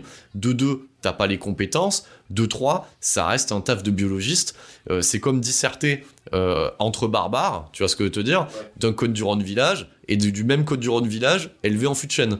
Je veux dire, à un moment donné, C'est vrai. c'est de la connerie. Et pour le vin, selon le type de sol, selon le type de- d'ensoleillement, euh, selon le type de, de, de, de type de, mouture, de, race de vin, etc., c'est complètement différent. C'est exactement la même chose que si certains sont auto-entrepreneurs. Vous avez déjà eu la réflexion des clients qui disent Non, mais comment ça se fait que je te paye euh, ce prix-là? Ça, T'as mis une heure pour faire ça. Oui, mais justement, j'ai étudié 10 ans pour... euh, Enfin, j'ai étudié euh, 5 ans euh, pour justement avoir ce niveau de compétence. Donc, si je, si je peux le faire en une heure, c'est que c'est bon. Et certaines personnes ont ce même niveau de réflexion à dire... non mais comment tu peux aboutir à ce type de réflexion en un papier ou en deux pages? Euh, ça fait que deux pages de réflexion. Et toi tu dis bah non je suis un expert j'ai bossé euh, t'as des gens ils sont docteurs en biologie euh, ils savent te l'expliquer quoi. Et nous on est juste des gens qui essaient de s'informer effectivement par rapport à ce faut, faut avoir un peu de sagesse. C'est ce que Étienne Klein un, physicien français brillant l'a, dit dans une vidéo sur Brut. Bon j'aime pas le bida Brut mais là c'était bien. C'était là c'était merde, je me souviens plus du nom du phénomène, mais c'était en gros de dire je ne suis pas médecin, mais c'était la ah oui la la trépianimité ou enfin je sais pas exactement, vous le retrouverez pour moi, mais en gros c'est dire euh, commencer sa phrase par je ne suis pas médecin, mais en gros c'est le, le type de personnes qui euh, peuvent développer un raisonnement sans avoir les compétences. Et il Mm. le disait à juste titre. Pour la physique, qui est un domaine très très euh, compliqué, moi je suis pas scientifique, donc euh, je m'abstiens de, je suis plutôt littéraire, je m'abstiens de, de, faire des choses comme ça. Euh, Il a dit très bien que personne n'était capable de savoir ce qu'était le boson de Higgs, que personne n'était capable de dire la différence entre fusion et fission nucléaire, ce genre de choses. Donc ramener à ramener au Covid, effectivement, bah non, tu sais pas ce que c'est la différence entre un Pfizer, un Moderna, et, mais t'es bien content que des experts euh, aient réussi à faire ça pour toi. Mais, mais bien Donc sûr, tu dis merci et tu le prends, quoi. ils, ils- font des études pour ça et ils sont payés pour ça. Donc à, à ce moment-là, ouais, voilà, enfin, c'est un, c'est voilà, c'est un truc que, que, que j'ai pu constater, mais après c'est malin de la part du gouvernement parce que c'est anticipé. C'est ce que tu disais tout à l'heure, c'est la carotte et le bâton. Donc c'est-à-dire qu'à un moment donné, les mêmes gens, euh, les mêmes, les mêmes barbares, les mêmes moutons. euh, qui sont en train de disserter euh, anti-vax, bavax, machin, tout ça, sur le- la catégorie et en plus, tu les entends employer des termes de létalité. Moi, j'ai trouvé ça très très fort. comment c'était distillé par le gouvernement de donner des chiffres, des, des, des, tu vois, toutes Bah, ces variables. Le, le- terme un peu complexe, un peu jargonneux, te fait croire, te fait miroiter que c'est que tu t'es en train de dire un truc intelligent. Voilà. Et, j'ai trouvé ça très fort parce que à ce moment-là, moi, dans, dans mon vécu du Covid, je voyais, j'avais le recul nécessaire pour voir. Je me disais, ah, ils sont bons, ils sont très très bons avec toutes leurs courbes, leurs chiffres. Ça donne du grain à moudre. Ça ça permet de faire les discussions pour pas regarder dans la bonne direction. Voilà. Donc ça, c'était très bien. Et c'est les mêmes gens. Euh, qui ont respecté stricto sensu les pires règles les plus les plus débiles qu'ont mis en place le qui a été mis en place dans le Covid. Alors je, vais donner un autre exemple hein, de vécu hein, directement. Donc ça, ça j'y reviendrai euh, sur mon vécu. Donc euh, voilà, ça je l'avais expliqué dans le volume 1. Moi, j'étais avec une, manipulatrice de haut vol doublée d'une barbare. Et, et à ce niveau-là, voilà, dans le profil, les règles imposées par une supériorité qui serait celle du gouvernement sont respectées à la lettre. Donc des fois, je me retrouvais à nettoyer, et ça, je pense que ceux qui m'écoutent l'ont fait, euh, à nettoyer des produits achetés euh, dans, dans une grande surface, ou même à nettoyer une livraison Amazon. Et c'est à ce moment-là où j'ai nettoyé cette livraison Amazon, je me suis dit, attends, attends, attends. Je dis, attends. Toi-même, t'es en train de devenir le mouton parmi les moutons, c'est-à-dire, si on considère, attention, si on considère, euh, de pas par ce qui est dit euh, à droite et à gauche, ni par ce qui est dit par les médias, c'est-à-dire ta propre connaissance que tu as appris, théorique, etc., que ça ne survit pas euh, à tel instant T, donc ton truc qui est dans la boîte aux lettres, t'as pas besoin de sortir en scaphandre et le nettoyer dix fois et le laisser dehors. Là, là par contre, je me suis senti à ce moment-là comme un, comme un, la marionnette du marionnettiste. Et, et à partir de là, j'ai dit stop. Voilà, moi, ce qui a créé des, problématiques euh, à domicile, mais ça, c'est un autre sujet. Mais effectivement, à ce moment-là, tu te dis, mais attends, mais pourquoi, à un moment donné, euh, déjà le cafouillage sur le masque, déjà quand tu vois ça, t'as déjà tout compris. Voilà, on va leur dire de pas mettre le masque pour après de le mettre, comme ça, ça crée des dissensions. Et l'autre côté, c'est pourquoi, voilà, tu vois, nettoyer un truc alors que tu sais très bien que c'est pas possible. Et deuxième chose, porter un masque quand t'es dans la rue, tout seul. Ça, ou moi je revois ces trucs ridicules, ça existe encore aujourd'hui. hein. Des gens qui sont en bagnole avec le masque et qui conduisent comme ça avec leur masque. Donc ça veut dire quand même que quand moi je vois ça, quand je vois ça, aujourd- encore aujourd'hui, hein, et quand j'ai vu ça à l'époque, je me suis dit, mais putain, mais on mérite d'être en, en- en régime Bah, totalitaire. pour rester euh, sur cette même métaphore, sont un peu malheureusement des gens qui sont en pilote automatique. Mm. C'est-à-dire que pour euh, commencer à digresser sur le traitement médiatique et euh, sur ce que ça implique d'un point de vue euh, de politologie, euh, c'est vrai, euh, les, les- le gouvernement, pour nous éloigner des sujets importants, euh, ben, euh, enfin, nous donne du pain et des jeux, quoi. C'est-à-dire, euh, du pain, c'est euh, Société de divertissement euh, après Mitterrand. La, Rome, la, la romantique ouais, C'est ouais. ça, société divertissement avec du sensationnalisme, avec des gens qui, des chroniqueurs qui se mettent euh, sur la figure euh, en disant ouais, mais voilà, voilà un tel et tu et tu fais venir des gens à forte audience qui euh, qui sont pas des penseurs mais qui sont là que pour euh, mettre euh, mettre le, bordel, ou alors des gens très intéressants mais qui ne sont pas capables d'aligner deux mots parce que t'as que des journalistes qui euh, qui sont ultra maquillés, qui ont qui ressemblent à Trump pour faire de l'audience.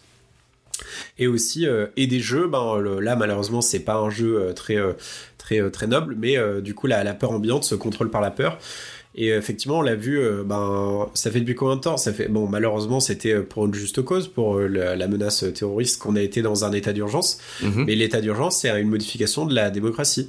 Une modification de notre propre con- euh, Constitution. constitution, Oui. et, euh, et par rapport à ça, on est toujours dans, là maintenant état d'urgence sanitaire. Ensuite, ça va continuer. Et c'est vrai, on a eu ces, euh, cette fameuse mise en séquence dont euh, je sais pas si on l'a abordé sur le podcast, mais en tout cas on l'a abordé en préparation de. au début, il y avait les gilets jaunes. Alors moi, j'étais à Paris quand il y a eu la grève des transports. C'était un énorme bordel pour y aller. Ensuite, t'as eu le Covid. Au début, je le prenais pas au sérieux parce que je, que je savais pas, et comme beaucoup de gens. Et ensuite, je me suis dit, oula, ça commence à être la merde. Et euh, je me suis dit, euh, en rigolant, euh, les scénaristes de cette année ont fait un scénario post-apocalyptique. Mais oui, ça c'est post-apo quoi. Et c'est du post-apo. Et ensuite, il y a eu la. Ensuite, il y a eu. euh, ben, on fait une grosse ellipse, le conflit euh, qui se passe euh, en Russie, quand- Russie et l'Ukraine. Aussi, tu avais l'hégémonie américaine qui était sur le fin de. Sur la. enfin, sur le. Et c'est pour ça que je veux ramener un- une théorie géopolitique qui s'appelle le piège de Thucydide. C'est euh, une théorie de la Grèce antique qui dit que euh, quand une puissance est menacée et sur le déclin, je pense aux États-Unis, mais je pense aussi euh, à faire un parallèle avec le gouvernement et tous les gouvernements, vient toujours un conflit pour avoir l'hégémonie. Thucydide, c'était entre, entre Athènes et Sparte. Et à notre époque, c'est un peu la, Chine contre les États-Unis. Pour le, conflit Ukraine, Ukraine, Ukraine-Russie, c'est un peu un conflit par proxy, par intermédiaire entre les, enfin les États-Unis et l'Occident euh, de l'OTAN contre le, le bloc euh, eurasiatique, donc la Russie et la Chine.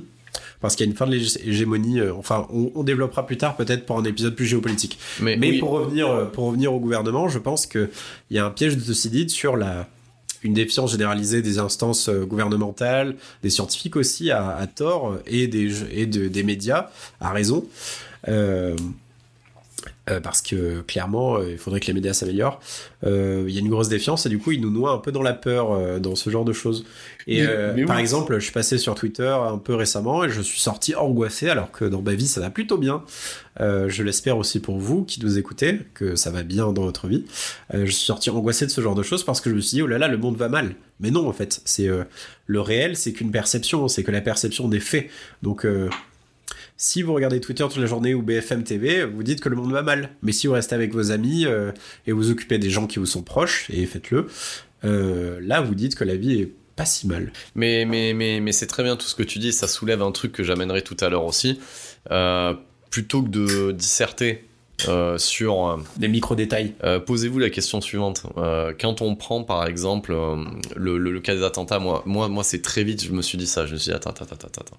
Grippe pulmonaire. Donc si tu pars du principe que tu es un terroriste, donc euh, le principe du terroriste, c'est que tu vas te faire péter parce que tu vas crever en fait. Hein. Voilà, tu vas te, tu vas te Non, sacrifier. d'ailleurs, un ti- euh, le, terrorisme, c'est une technique guerrière qui vise à qui vise à, provoquer le conflit par la terreur, du coup par une guerre psychologique. Voilà. Mais, mais si tu prends le, le, le, principe, hein, voilà, t'as un socle de base hein, qui, est, qui, euh, qui va être, euh, qui va être euh, ta croyance, voilà, donc selon ta croyance, donc tu vas aller mettre la misère dans le pays adverse, voilà, et tu te fais péter la tronche. On est d'accord, hein, je veux dire, la finalité c'est ça.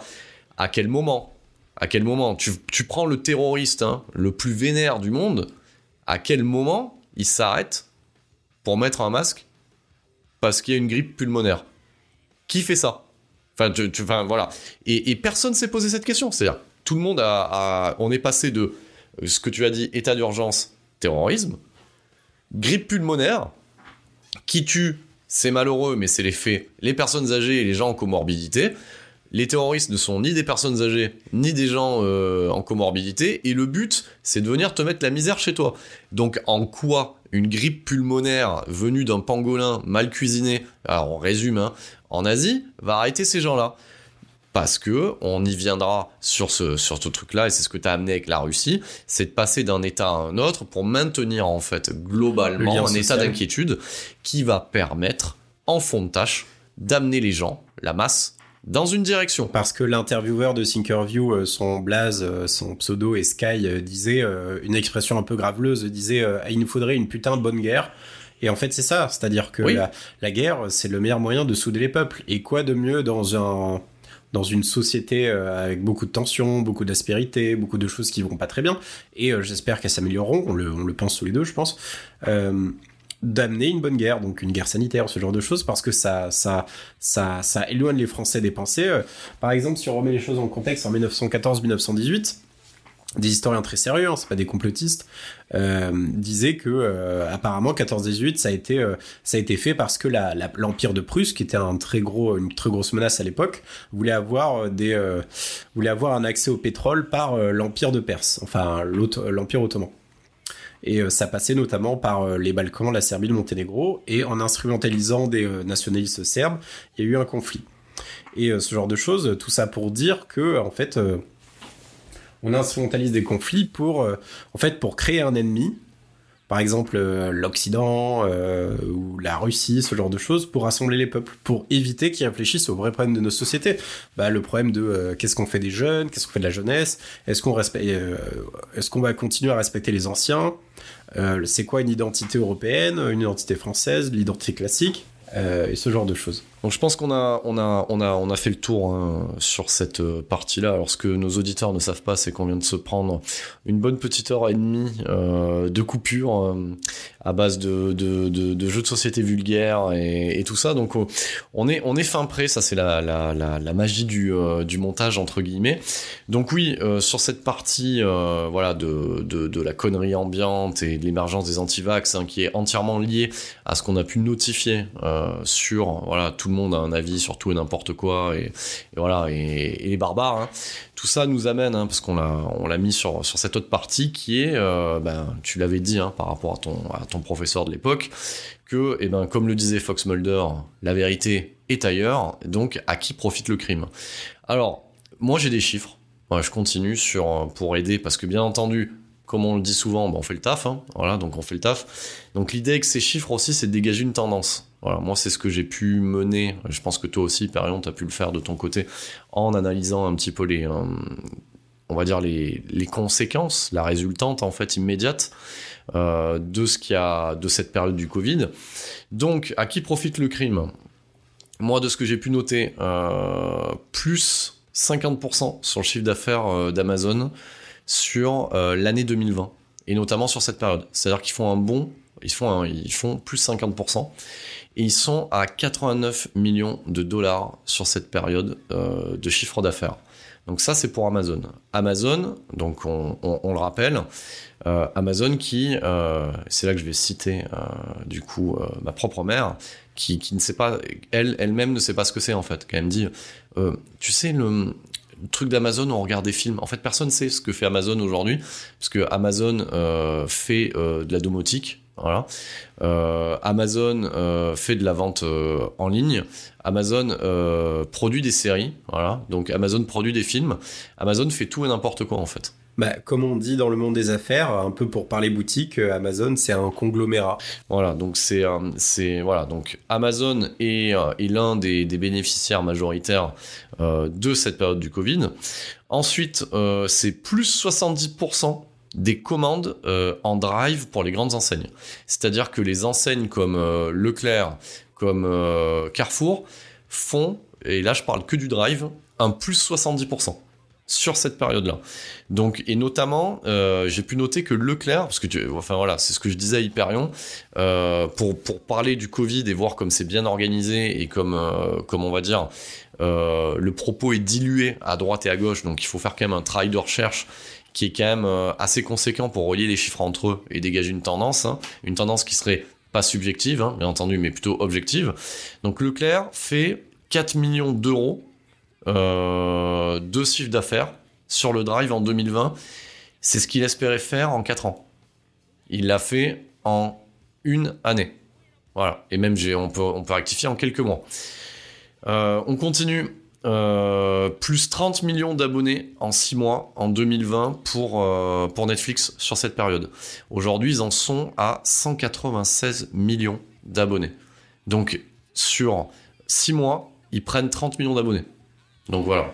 C'est euh, ça, ça rejoint un peu ce dont on disait, euh, ce dont on parlait avant. Euh, c'est en fait le retour à soi, un peu les loisirs casaniers, les loisirs créatifs ou les loisirs pour, pour se un peu se réaliser, etc. Donc ben, par exemple, il y a une grosse tendance, moi j'en fais partie, euh, des gens qui sont revenus à des passions, à des loisirs qu'ils avaient quand ils étaient collégiens ou quand ils étaient euh, gamins, euh, genre jouer à des gens en réseau qu'on a mis, ou faire du maquettisme ou ce genre de choses, même des loisirs créatifs qu'on a toujours rêvé faire, comme ben, de la radio ou du podcast comme on fait maintenant. Et donc ça explique un peu cette explosion des choses comme Netflix, les gens qui sont mis à faire du pain, euh, petite dédicace à, toi, euh, et des amis aussi. Qui... Moi je le fais après le Covid. Moi j'aime bien euh, être hors tendance. Attendre que la vague est passée. Exactement. Et ouais, et donc Netflix, ce genre de choses, par exemple, ouais, le drive, l'explosion. heureusement, la culture était pas dite comme essentielle, mais heureusement il y a énormément de gens qui sont mis à lire, ou alors cette fameuse pile de bouquins que vous lisez 10 pages par 10 pages le soir avant de vous endormir avant de vous dire, euh, avant de dire à votre partenaire que vous l'aimez, euh, bah, il y a beaucoup de gens qui se sont remis à lire, etc. Donc, sont globalement une bonne chose, je dirais, mais plutôt un accroissement euh, du retour à soi dans les loisirs casaniers. Alors, ce qui est bien avec ce que tu viens de dire, Hyperion, c'est que tu seras beaucoup plus optimiste que moi.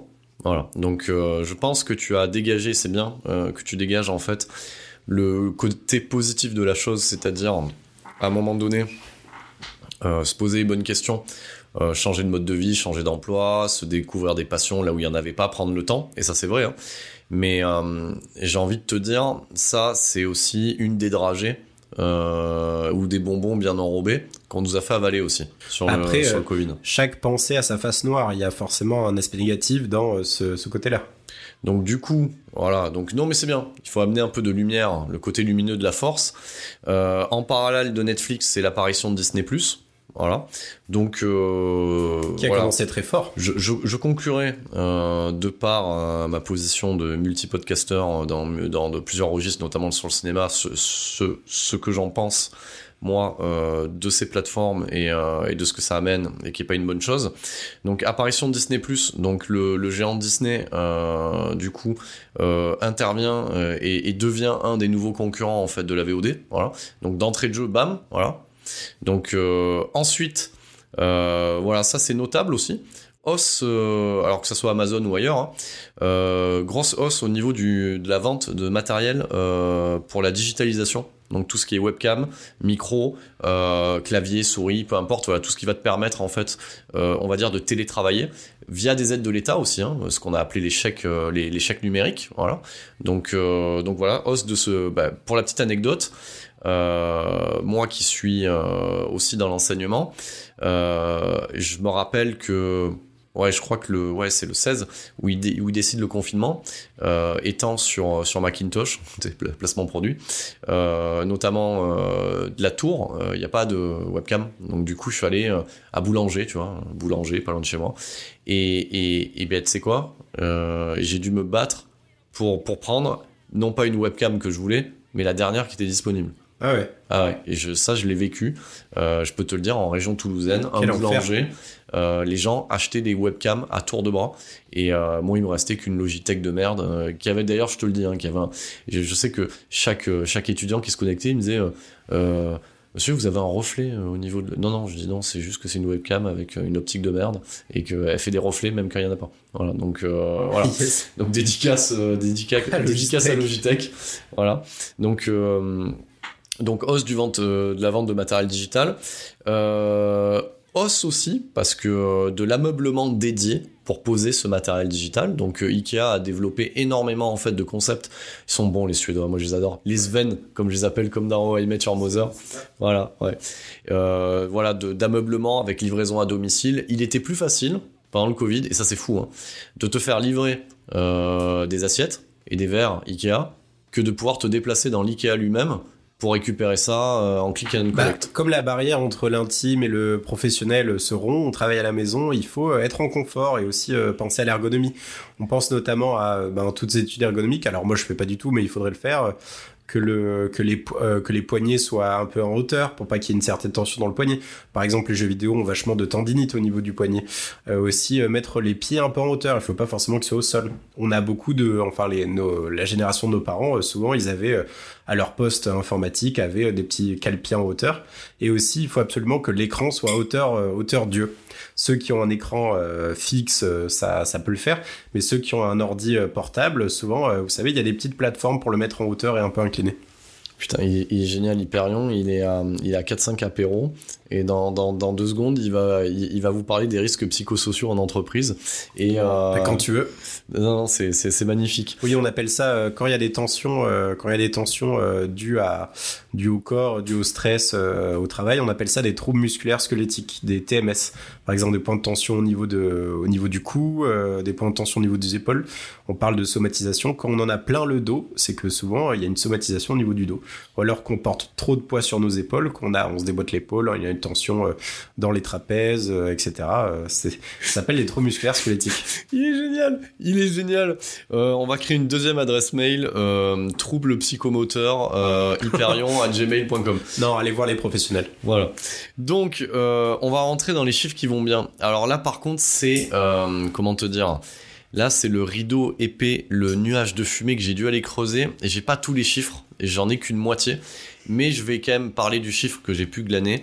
Euh, plus 50% de trafic sur les sites pornographiques en 2020. Donc une hausse de 50% de trafic. Alors trafic pour ceux qui seraient, euh, ceux ou celles qui seraient outrés euh, du mot site, pornographie.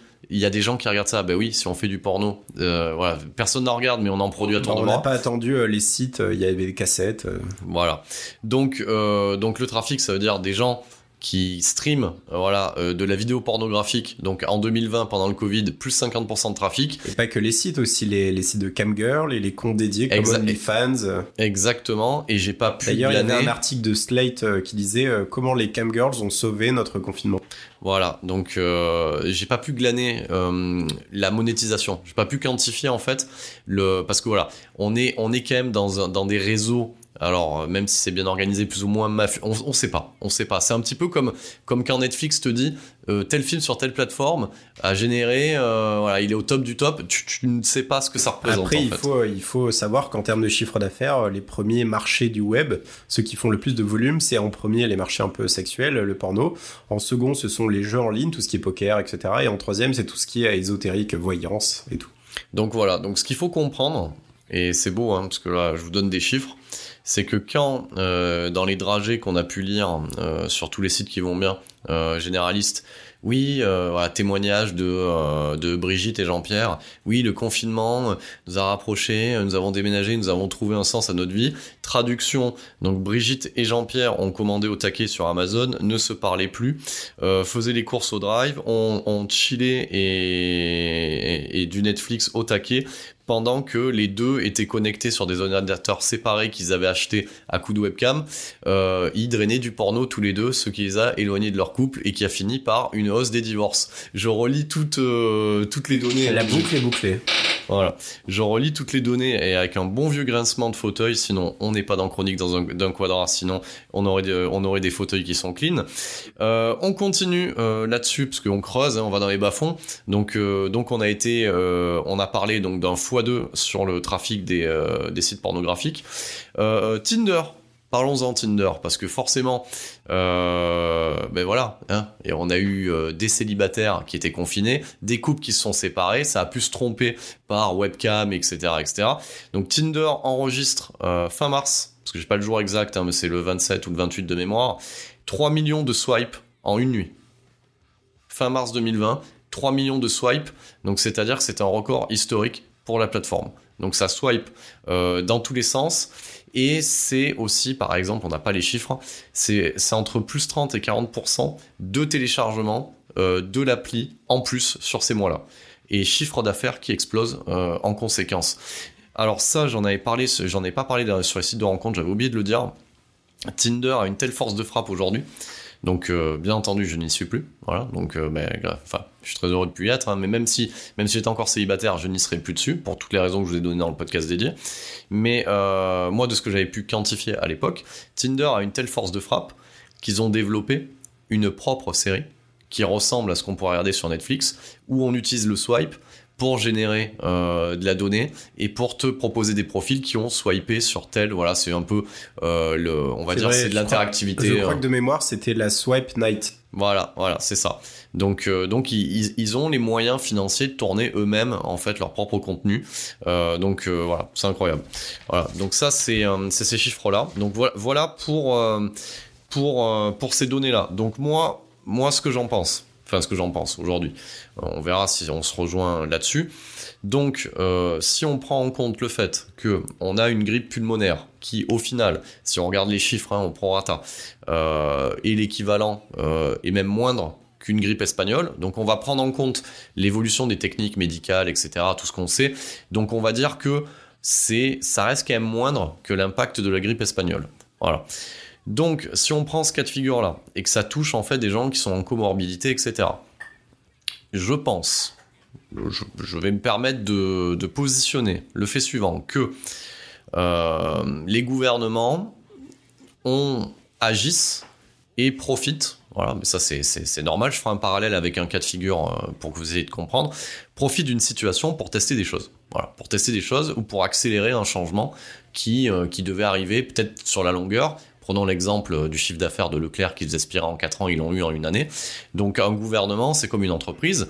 Et, euh, quand on regarde par exemple le manager d'une équipe en entreprise, euh, il est de bon ton et, de, bon temps aussi d'utiliser certaines techniques de manipulation, divisées pour mieux régner, pour obtenir le meilleur en fait ou pour amener les gens dans une direction en fait en créant des tensions. C'est ce que vous pouvez voir par exemple dans une télé-réalité comme Colanta qui fonctionne sur ce système d'alliance, de contre-alliance, etc. Euh, voilà. Donc, et je, te donnerai la parole, je vois que tu piétines, et euh, voilà. Donc, euh, le but, en fait, effectivement, oui, oui, oui, il y a un virus qui arrive et on, ne connaît pas sa dangerosité, mais on, on s'en rend compte assez rapidement. Donc, du coup, au niveau des têtes pensantes de chaque gouvernement, hein, on se dit, bon, qu'est-ce qu'on peut faire avec ça? Comme on a pu se poser la question, euh, voilà, le terrorisme, euh, ok, ça arrive. Bon, on a compris comment ça fonctionnait, parce que bon, il y a, eu déjà des, actes terroristes par le passé, d'autres groupuscules, peu importe, on s'en fout, religieux par religieux. Qu'est-ce qu'on peut faire avec ça? Et, euh, pour moi, en tout cas, le Covid est un galop d'essai pour deux choses. La première chose étant, c'est-à-dire que on va voir si quel est le seuil de tolérance d'une population aujourd'hui éduquée, moderne, à si on lui pose des contraintes, est-ce qu'elle les accepte? Est-ce qu'elle les rejette? Comment elle réagit? Donc c'est un vaste laboratoire en fait là-dessus. Voilà, donc ça c'est le premier cas de figure. Et le deuxième cas de figure en sous-main, c'est euh, leur faire accepter une digitalisation euh, qui était déjà en cours. Donc c'est-à-dire que euh, quand on prend par exemple le métaverse, voilà, quand on prend, quand on regarde le télétravail, quand on regarde les modes de consommation, Et quand on regarde l'émergence du web 2.0, etc., l'humain, l'humain tend à se distancier, à se digitaliser et à s'autosuffire sur place. Donc, le, les, entreprises, les phénomènes que j'ai pu quantifier étaient des choses qui seraient arrivées, quoi qu'il arrive. Hein. Enfin, dire, ça serait arrivé, mais le Covid a été l'incubateur et, euh, l'accélérateur euh, d'un mode euh, de vie qui, est souhaitable et qui devait arriver, non pas par euh, nous en tant que population, qu'être humain, mais plutôt par les têtes dirigeantes pour, comme tu le disais tout à l'heure, quand on a une société qui est en déclin, pour pouvoir amener autre chose en fait. Voilà, donc cette, cette accélération de la digitalisation et de, bah, du, c'est, lié au capitalisme hein, de toute manière. Hein. donc, euh. C'est vrai, c'est vrai. Euh, beaucoup de gouvernements et même vous, à titre personnel, je vous enjoins à, à toujours tirer, tirer profit des crises. C'est une chose qui est assez intéressante c'est une chose qui est assez intéressante du coup de, quand il y a une crise, essayer de voir quels sont les bénéfices que vous pouvez en tirer. Et je pense que le gouvernement l'a fait. Et après aussi, euh, ça rejoint euh, ainsi une tendance qui a été repérée dans plusieurs médias et euh, beaucoup de médias, hein, des médias installés, des médias de gauche comme l'Obs, des médias de droite comme Le Figaro, des médias plutôt indépendants et alternatifs de gauche comme Blast, ou des médias souverainistes un peu plus marqués à droite comme TV Liberté, qui parlaient un peu de droitisation de la société, de société de contrôle. Et ce qui est assez marrant, c'est qu'une société comme la Chine, qui n'est pas euh, donc historiquement c'était communisme mais maintenant c'est plutôt du capitalisme d'État. Euh, c'était une société de contrôle où comme vous le savez il y a du crédit social et on s'est inspiré d'eux. Alors, on s'est sûrement inspiré d'eux parce que c'est là d'où est venue la, la, pandémie, et aussi que quelque chose qui avait beaucoup de résultats, c'était un confinement massif. Euh, je rappelle, la Chine, c'est plusieurs milliards d'habitants. Donc, c'est un ou deux milliards d'habitants, je crois la Chine. Euh, après, euh, après, ça doit être l'Inde et ensuite, ça sera le Nigeria euh, bientôt qui va, qui en 2050 atteindra les 2 ou 3 milliards d'habitants selon les prévisions. Mais voilà, il y a une chose comme ça qui tend à la société de contrôle. Donc, on a, alors, d'aucuns diront qu'il y a le pass vaccinal qui participe à ça et d'aucuns diront que aussi le contrôle des médias. par exemple, là, pendant les élections présidentielles beaucoup de médias ont favorisé des candidats du système, alors que d'autres candidats peiner à avoir des, euh, des parrainages pour leur voix. Donc euh, moi je suis euh, alors trêve de politique, mais moi je suis pour la pluralité des, des avis politiques. Donc c'est normal que des gens, même avec lesquels vous n'êtes pas en avec lesquels vous n'êtes pas en accord et le droit de s'exprimer, je trouve que c'est la base de la démocratie. Et aussi il y a aussi la seconde chose dont tu as parlé, c'était cette isolation. donc ça participe, pour le mettre un peu plus en perspective, d'une société néolibérale qui a comme en, grec, ça s'appelle le telos, c'est l'horizon indépassable. C'était euh, alors il y a un, penseur, un sociologue, un géopoliticien américain euh, qui disait qu'il y avait une certaine fin de l'histoire dans les années 90, à la fin du bloc soviétique, dans laquelle euh, comme Dieu est mort, selon Nietzsche, comme il n'y a plus d'horizon scolastique, d'horizon euh, religieux, c'est-à-dire qu'on peut plus euh, se dépenser et se réaliser à travers la foi. Il y a une, religion du néolibéralisme qui est la consommation. Euh, je dépense donc je suis, je consomme donc je suis. Et parmi ça, l'individualisation à fond des sociétés. On est sur une destruction des, identités, tout ce qui est famille, etc. On en avait parlé dans le, dans le, dernier épisode. Et aussi donc une individuation donc euh, le fait de devenir un individu, une individualisation. C'est le fait de, s'individualiser, d'être euh, complètement indépendant dans le sens strict du terme.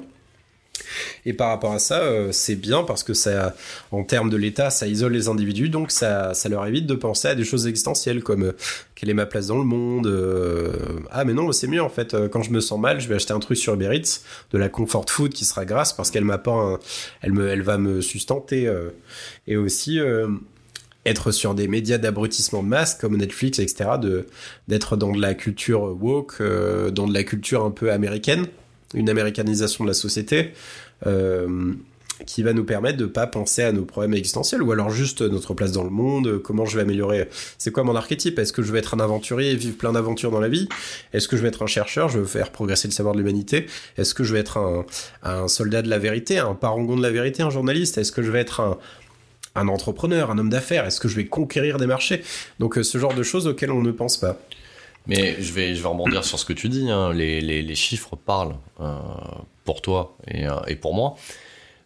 si on regarde en termes de, spectacle, de divertissement, ce, qui, ce, qui, ce qui fonctionne au-delà au-delà de tout, c'est Emily Paris et, et le dernier Spider-Man c'est un, voilà, tu, tu prends ça et tu comprends. Mais si on fait une mini-analyse de ces deux-là, euh, c'est euh, une réécriture euh, de, du Paris. Alors, je vous conseille Christopher Lann, qui est un chroniqueur histoire chez TV Liberté, qui fait une analyse de qui s'appelle Tueur en série sur TV Liberté. Il fait une analyse cinématographique des séries et qui montre très bien que Evelyn Paris, pour ceux qui ont un peu vécu à Paris ou ceux qui connaissent, c'est pas du tout Paris. Ça se limite au 6e arrondissement ou au 5e de mémoire, enfin le quartier latin est un peu à côté Panthéon et tout, Sorbonne. Euh, donc euh, c'est un filtre rose ou sépia à chaque fois qui est euh, surexposé. Toi qui es un professionnel de, de l'image, tu as dû le voir. Euh, aussi, il n'y a pas de gens issus de la diversité, il n'y a pas de, de blacks, il n'y a pas de, de gens du Maghreb, il n'y a pas d'asiatiques. La, la, la France Black Blamber, hein, la, disait, France Black Blangueur de, de les 98 que, que moi j'aime, qui est une, enfin qui est la France de maintenant. Et aussi, c'est une France carte postale des États-Unis. Et pour le, rappelle-moi le second. Le, le dernier Spider-Man. Dernier Spider-Man, c'est euh, un globi-boulga narratif. C'est des métaverses dans lesquels euh, il n'y a pas d'histoire. L'histoire, c'est juste un raccordement euh, fait par un stagiaire, écrit sur un coin de table. C'est un, à la base, euh, C'est une réécriture de tout le narratif de Spider-Man. et- et- et surtout d'un, plaquage de, de, de, de JPEG euh, fait sur Twitter il y a quelques années où, où c'est de l'algorithme en fait. Voilà, c'est là, c'est là où on tend en fait. Hein. C'est du euh, fan service avec le même des trois Spider-Man qui se pointaient entre eux. Euh, L'algorithme produit euh, pour les masses, euh, c'est-à-dire euh, c'est l'équivalent du Big Mac. Alors le Big Mac a toujours côtoyé, on partira pas hein, sur des délires cinématographiques, mais le Big Mac a toujours côtoyé la gastronomie, la, haute gastronomie, la vraie. Mais là, il y en a plus. Voilà, il y en a plus. Il reste que le Big Mac en fait. Donc tout ça, donc là déjà on arrive. alors bien entendu, quand on énonce ces choses, ce sont des des, des, des faits, des chiffres qui sont posés là, qu'on- auxquels on donne une direction, une direction qui est prégnante, qui est, euh, qui est, qui est ici, qui est là, qui est, qui est autour de nous.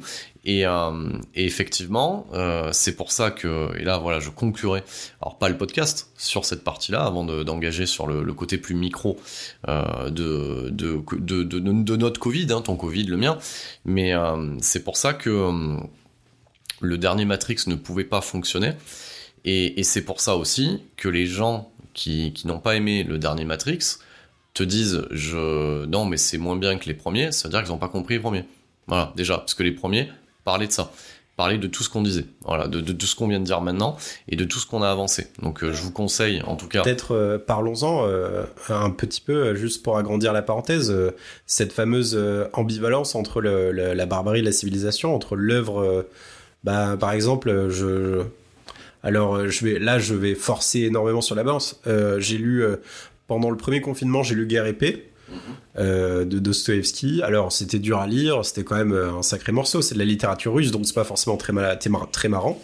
Mais après c'est un chef-d'œuvre. Et je pense que pour avoir une culture solide, il faut avoir lu ce genre de choses, même se forcer, bien sûr, parce que c'était, j'ai pas énormément aimé. Il y a d'autres choses que j'ai préférées. Ah, mais attends, Netflix peut-être qu'ils pré- qu'ils feront une adaptation. Ah, mais ils vont réécrire l'histoire. Mais, euh, mais je crois qu'il y en a déjà une. Mais euh, enfin, voilà. C'est pour dire que maintenant, les gens préfèrent le confort d'un truc sensationnel où ça pète de partout à la Michael Bay, même s'il y a quelques films que j'aime bien de, Michael Bay. Mais euh, voilà, la, la pensée, la culture classique, pas forcément européenne, mais la culture classique, il y a des très bonnes choses chez les Américains. On va parler d'Ernest Hemingway, on va parler d'autres choses, des, des, des poètes, des penseurs. Enfin, combien de gens ont ouvert un bouquin cette année?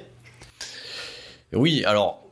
Attention, quel bouquin ils ont ouvert? C'est toujours le. Alors, la- je parle pas du bouquin de, de Lena, euh, de Lena. euh, Non, non, mais voilà. hein. Et je pense que, en fait, le, le, le fil rouge euh, que tu es en train de sortir, ils ont ouvert des bouquins. Ils ont ouvert l'équivalent, putain, je vais pas me faire que des amis, hein, l'équivalent d'Emily in Paris en bouquin qui sera un Marc Lévy. Ils ont ouvert ça. Et ils ont ouvert, et ils ont ouvert, attention, euh, le, le développement personnel pour les barbares.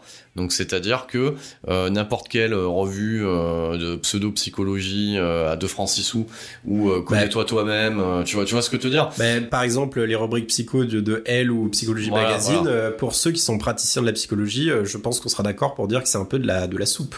Voilà, donc ils ont, ils ont ouvert ça. Et ils ont essayé de, de justifier, et ben oui, on va le dire, hein, la médi- leur médiocrité et la médiocrité générale par, euh, bah, c'est ce qu'on retrouve, euh, pareil, je vais pas me faire des amis, mais bon, on y va, on, y va, on est dedans.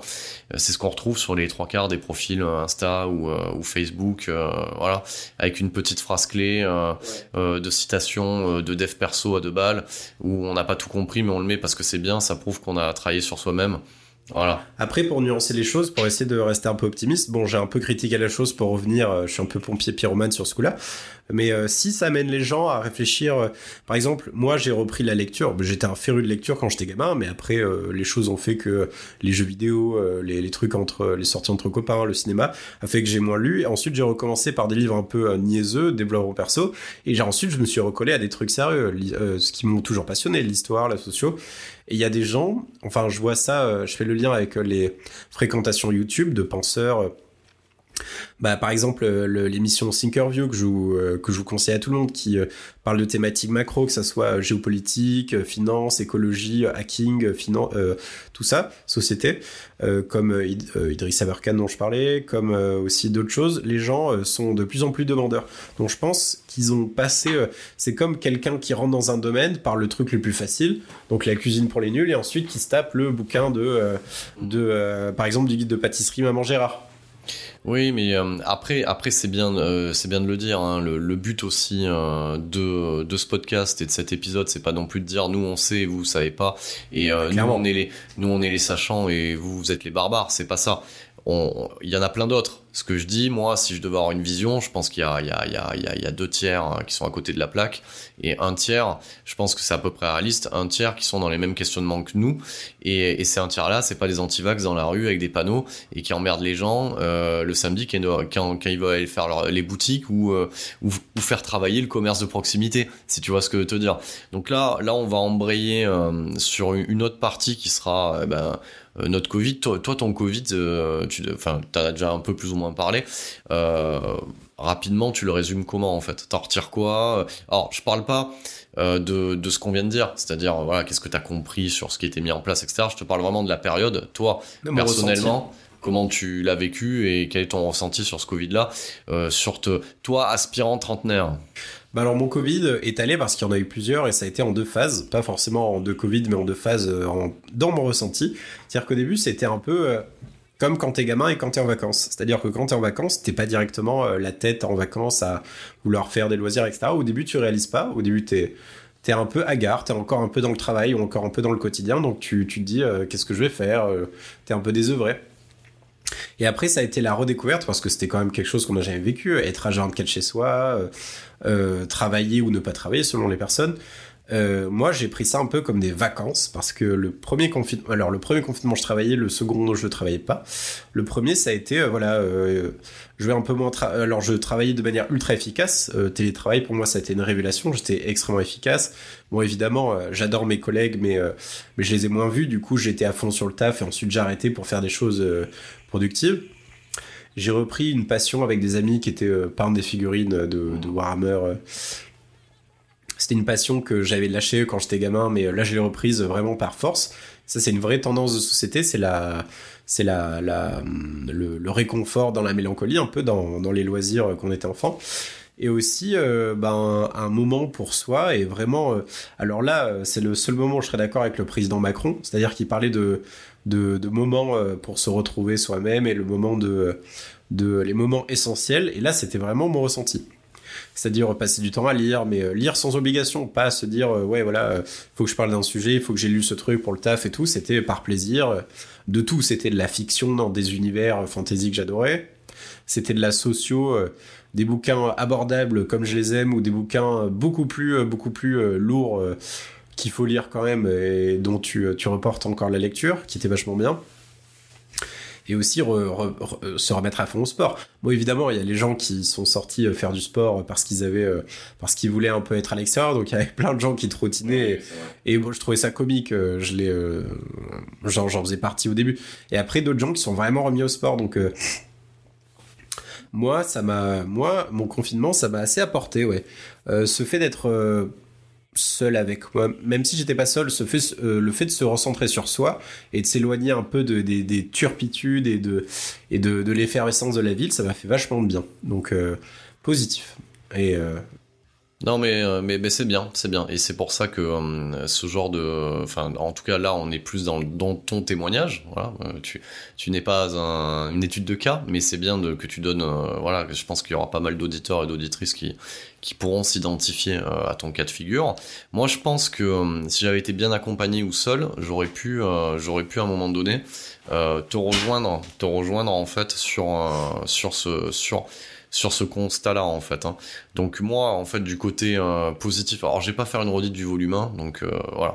Moi sur le sur le côté positif, ben voilà, ben, je suis devenu podcasteur, voilà. Donc euh, bon après, alors ça s'est fait par le cinéma parce que j'avais j'éditais déjà une revue depuis des années, donc je l'ai converti en podcast. Donc j'avais déjà fait de la radio et des interventions à ce niveau-là, donc voilà, donc ça c'est cool. Ensuite, bon, bah, la digitalisation. Enfin moi, je travaille, voilà, je suis à mon compte en parallèle, donc j'avais déjà le matos. Donc pour moi, travailler entre guillemets en télétravail, c'est pas quelque chose qui est perturbant. Voilà, puisque j'ai déjà eu l'habitude, et c'est ce que je disais dans les premiers épisodes de, du podcast 7ème Dimension, il y avait beaucoup de podcasteurs qui disaient enregistrer en confinement. Mais c'est le principe d'un podcast. Enfin, t'es dans une pièce, t'es confiné. Enfin voilà, donc ça me faisait rire de faire un, pied de nez. Euh, à côté de ça, euh, moi ce que j'ai vécu en parallèle, je le souhaite à personne. Moi j'ai vécu euh, un double confinement. Donc quand je dis double, bon ben il y a la loi, on en a parlé, l'État est présent, donc te dis bon faut que tu restes. Bon voilà, tu serais resté, mais le fait qu'on te dise qu'il y a une contrainte, du coup elle est plus pesante parce que tu sais que tu peux pas y aller. Voilà. Mais bon, à, la rigueur, bon voilà, il y a ce confinement là, et, l'autre confinement euh, étant imposé insidieusement en fait par la personne qui partageait ma vie à ce moment-là en fait. Et, euh, et c'est euh, donc tu vois, alors c'est, alors je vais pas faire pleurer dans les chaumières parce qu'il y a des détails que j'ai que j'ai pas forcément développé dans le volume 1, etc. Mais la, la, pièce où toi et moi on enregistre là maintenant, c'était mon lieu de vie en fait. Hein. T'as vu la surface donc euh, je bossais euh, la journée, euh, le soir je faisais du podcast, etc. Je ne sortais pas de cette pièce-là parce que c'était soit violence psychologique, soit violence physique. Et, et le truc qui a été ultime dans cette combinaison en fait de confinement plus de stade, on va dire stade terminal de manipulation qui est la destruction, c'est que elle a utilisé en fait les contraintes sociétaires euh, pour quasiment euh, à ce moment-là qu'on ne reçoive pas ma fille.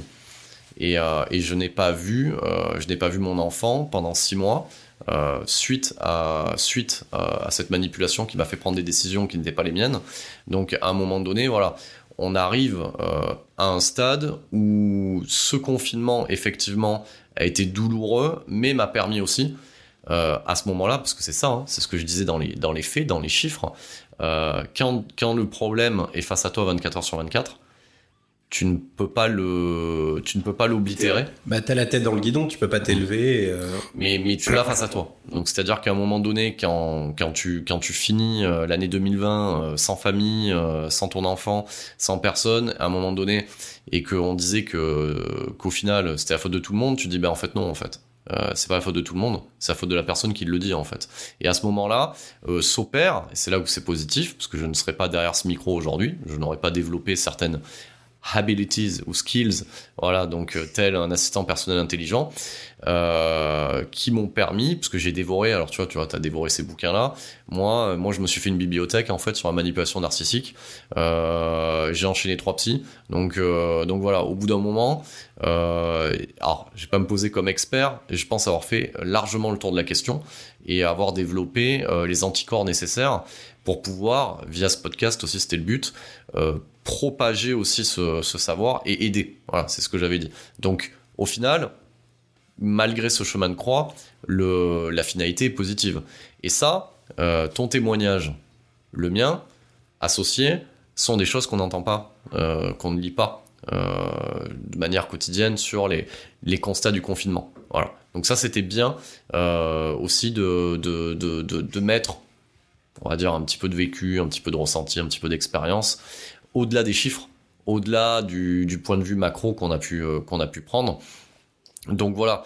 Donc après, euh, alors je vais me permettre là, je fais écho au volume 1. Quand je prends du recul euh, par rapport à comment c'était il y a, je sais pas, J'arrive même plus à quantifier. Il y a deux ans, c'est ça, deux ans. T'as l'impression que c'était une éternité. Je suis plus entouré, je suis plus satisfait, je suis plus la même personne. Euh, alors oui, non, on n'est pas dans le développement personnel à deux, à deux francs six sous. Quand je dis je suis plus la même personne, je suis une évolution de moi-même. J'ai pas changé complètement, mais euh, je suis euh, une bien meilleure personne aujourd'hui que ce que je l'étais avant. Enfin, j'utilise mes capacités au maximum. Tu vois, les jauges elles sont donc au final c'est que positif. Maintenant, passons à cette dernière partie qu'on peut lire, enfin que je peux entendre, il y a toujours cette question euh, ou, cette phrase qui revient. Euh, je prendrai ton point de vue là-dessus, donc je vais, introduire. Tu, euh, poursuivras ou tu concluras, on verra, où ça nous mène. Moi, j'entends régulièrement revenir à la vie d'avant, le monde d'avant, et, en fait, mais enfin, non, enfin non, non, non, enfin les, les gens, enfin s'il vous plaît, il peut pas y avoir de retour à avant. Parce que comme il y a eu comme il y a eu du changement, on ne peut pas revenir en arrière. On est en mouvement perpétuel, le système est en mouvement perpétuel, et ce qu'on vient d'énoncer a été une phase de test, validée, la preuve. Euh, il n'y a, pas de monde d'avant. Donc il y a, y, a, y a, le monde de maintenant qui est basé sur ce qui s'est passé avec le Covid. Donc, euh, moi, en tout cas, de, de, de ce que j'en conclus de tout ça, c'est que moi, ce que je vois, c'est que ce test, parce que je vais appeler ça comme un, comme un test, est réussi, dans le sens où tout le monde a accepté, je veux dire, même moi, je vais pas vous le cacher, hein, ça je l'avais dit hein, sur le, côté, euh, c'est quoi être célibataire? Moi, les, euh, je crois qu'à partir de la deuxième dose, le pass, etc., je le fais pour avoir une vie sociale, mais c'est très malin. C'est très malin parce que euh, le, le, le, le, gouvernement en place a pu m'avoir par la porte de sortie. C'est-à-dire, ok, voilà, très bien, tu veux pas, tu veux pas y aller pour certaines raisons, etc., où tu te considères pas comme une personne à risque. Par contre, mon coco, euh, tu iras plus boire un coup, euh, tu iras plus en boîte, tu iras plus au ciné, tu iras plus à la librairie, tu iras plus là. Donc, à un moment donné, qu'est-ce que tu fais? Euh, Comme le mouton conscient d'être un mouton parmi les moutons, bah, tu vas dans la même direction. Mais c'est là. C'est un peu la rhétorique du au pire, c'est-à-dire que au pire j'ai pas de vie sociale, au pire euh, c'est pas dangereux pour moi, donc on se réside un peu, euh, soit sans conviction ou alors parce qu'on sait que c'est bien, même si ça nous saoule un peu, on va le faire. Euh. Ouais, c'était un peu ça. J'avais fait mes deux doses quand même pour être bien, voilà. Et il y a des virologistes qui disent que le, la meilleure manière d'être, euh, la meilleure immunité, c'était avoir déjà eu le Covid et avoir été vacciné. Donc un peu de mélanger les deux choses. Donc j'ai essayé un peu de faire ça, mais sans trop savoir. Et après, euh, clairement, c'était pour repouvoir sortir, parce que euh, après la deuxième dose, dans la temporalité, c'était le moment où le gouvernement disait, ouais non, si vous n'avez pas toutes vos doses à jour, vous pouvez pas sortir, ce genre de choses. Donc moi, je l'ai fait pour ça. Hein. Donc, euh, donc, euh, voilà, c'est bien de confronter ces choses-là. Euh, moi, j'ai pu comprendre que, que on n'est pas libre, on ne l'est pas. Voilà. Mais après, ça, dans les faits, je le savais. C'est toute l'illusion de la démocratie. C'est voilà, on ne, on ne l'est pas. La preuve en est que, à un moment donné, eh ben, cette liberté que tu crois être tienne peut, à un moment donné, euh, sous le joug d'une autorité diverse ou variée, être enlevée. Voilà. Ah, et, ce qui est bien, c'est que c'est dans ton propre intérêt. Voilà, dans ton propre intérêt. Donc, euh, donc, donc voilà, donc cette liberté, au final, elle peut disparaître du jour au lendemain et c'est validé. Voilà, donc ça, on a pu, on a, on a pu le constater. Donc ça, c'est validé. Euh, autre chose euh, qui était déjà prégnante, mais qui l'est affirmée, cette tendance à... C'est fou parce que je vais citer Morpheus. Voilà. Tu vois, quand, quand il lui montre le programme euh, reproduit de la matrice qu'il contrôle et, il lui parle de son, de son moi digital. C'est une représentation de ton moi digital. On y est dans le moi digital. Pourquoi? Parce que tout notre mode de consommation est un algorithme. Tes courses au drive est un algorithme. Amazon est un algorithme. Ce que tu regardes sur Netflix est un algorithme. Les, les, les, les, les films pornographiques que tu regardes est un algorithme. Et du coup, quand tu en as marre des, films et que tu veux passer à la vraie vie, tu vas sur un site de rencontre qui est un algorithme. Donc, tout est algorithme. Donc, c'est-à-dire que là, c'est validé. Le pass sanitaire fait de toi un algorithme géolocalisé sur pattes. Mon espace santé, le débat du moment, est un stade terminal de cette digitalisation euh, de, de, toutes les infos. Mais en même temps, j'invente rien. Le cheval de Troie, je veux dire, je suis euh, profondément consommateur. Je suis un animal euh, social, moderne, euh, équipé en, on va dire, en device Apple. Forcément, j'ai conscience que mon smartphone est un cheval de Troie. Et depuis, depuis des années, dans, dans, dans, dans, dans ce smartphone, il y a l'appli santé qui dit, où je peux renseigner déjà quelques informations à l'intérieur. Donc mon espace santé, c'est juste l'État, le, le, derrière le pass vaccinal, qui met une, cartouche supplémentaire. C'est ça, et euh, ça pose la question de l'être euh, virtuel. La réalité est-elle euh, est-elle physique, est-elle virtuelle? Et il y a, je sais plus qui disait ça, mais on, vous avez tous entendu parler de le portable en soi, c'est pas c'est pas un portable, c'est plus un téléphone, c'est c'est un ordinateur, c'est du computer, donc de la capacité de calcul, et en fait c'est l'extension de votre cerveau. Euh, alors euh, moi déjà j'avais pas une grosse mémoire pour les numéros de téléphone, mais maintenant euh, quand j'ai un quand je me rappelle pas de quelque chose directement, je vais chercher sur mon smartphone. Ah mais on le fait tous hein. Et c'est vrai cette question de le, monde avant, le monde avant, le monde après, je pense que c'est qu'une continuité. Et alors il y a une terme de ressenti. En termes de temps, euh, pour moi, les deux années sont passées complètement différemment. C'est-à-dire que j'aurais pas, enfin, avant, on, se souvenait ce qu'on avait fait l'été dernier. Euh, en deux ans, j'ai peu de mémoire de ce que j'ai fait. Parce que aussi, euh, peu de vécu, je pense. À part avoir été chez moi, avoir vu des amis et la routine, il n'y a pas d'événement marquant de ma vie qui fait que je me souviens exactement. Donc, déjà, le monde d'avant, c'était quel monde et de quoi parle-t-on? Le, pendant le confinement, je pense, les années Covid ont eu un effet de ralentissement du temps sur les mémoires.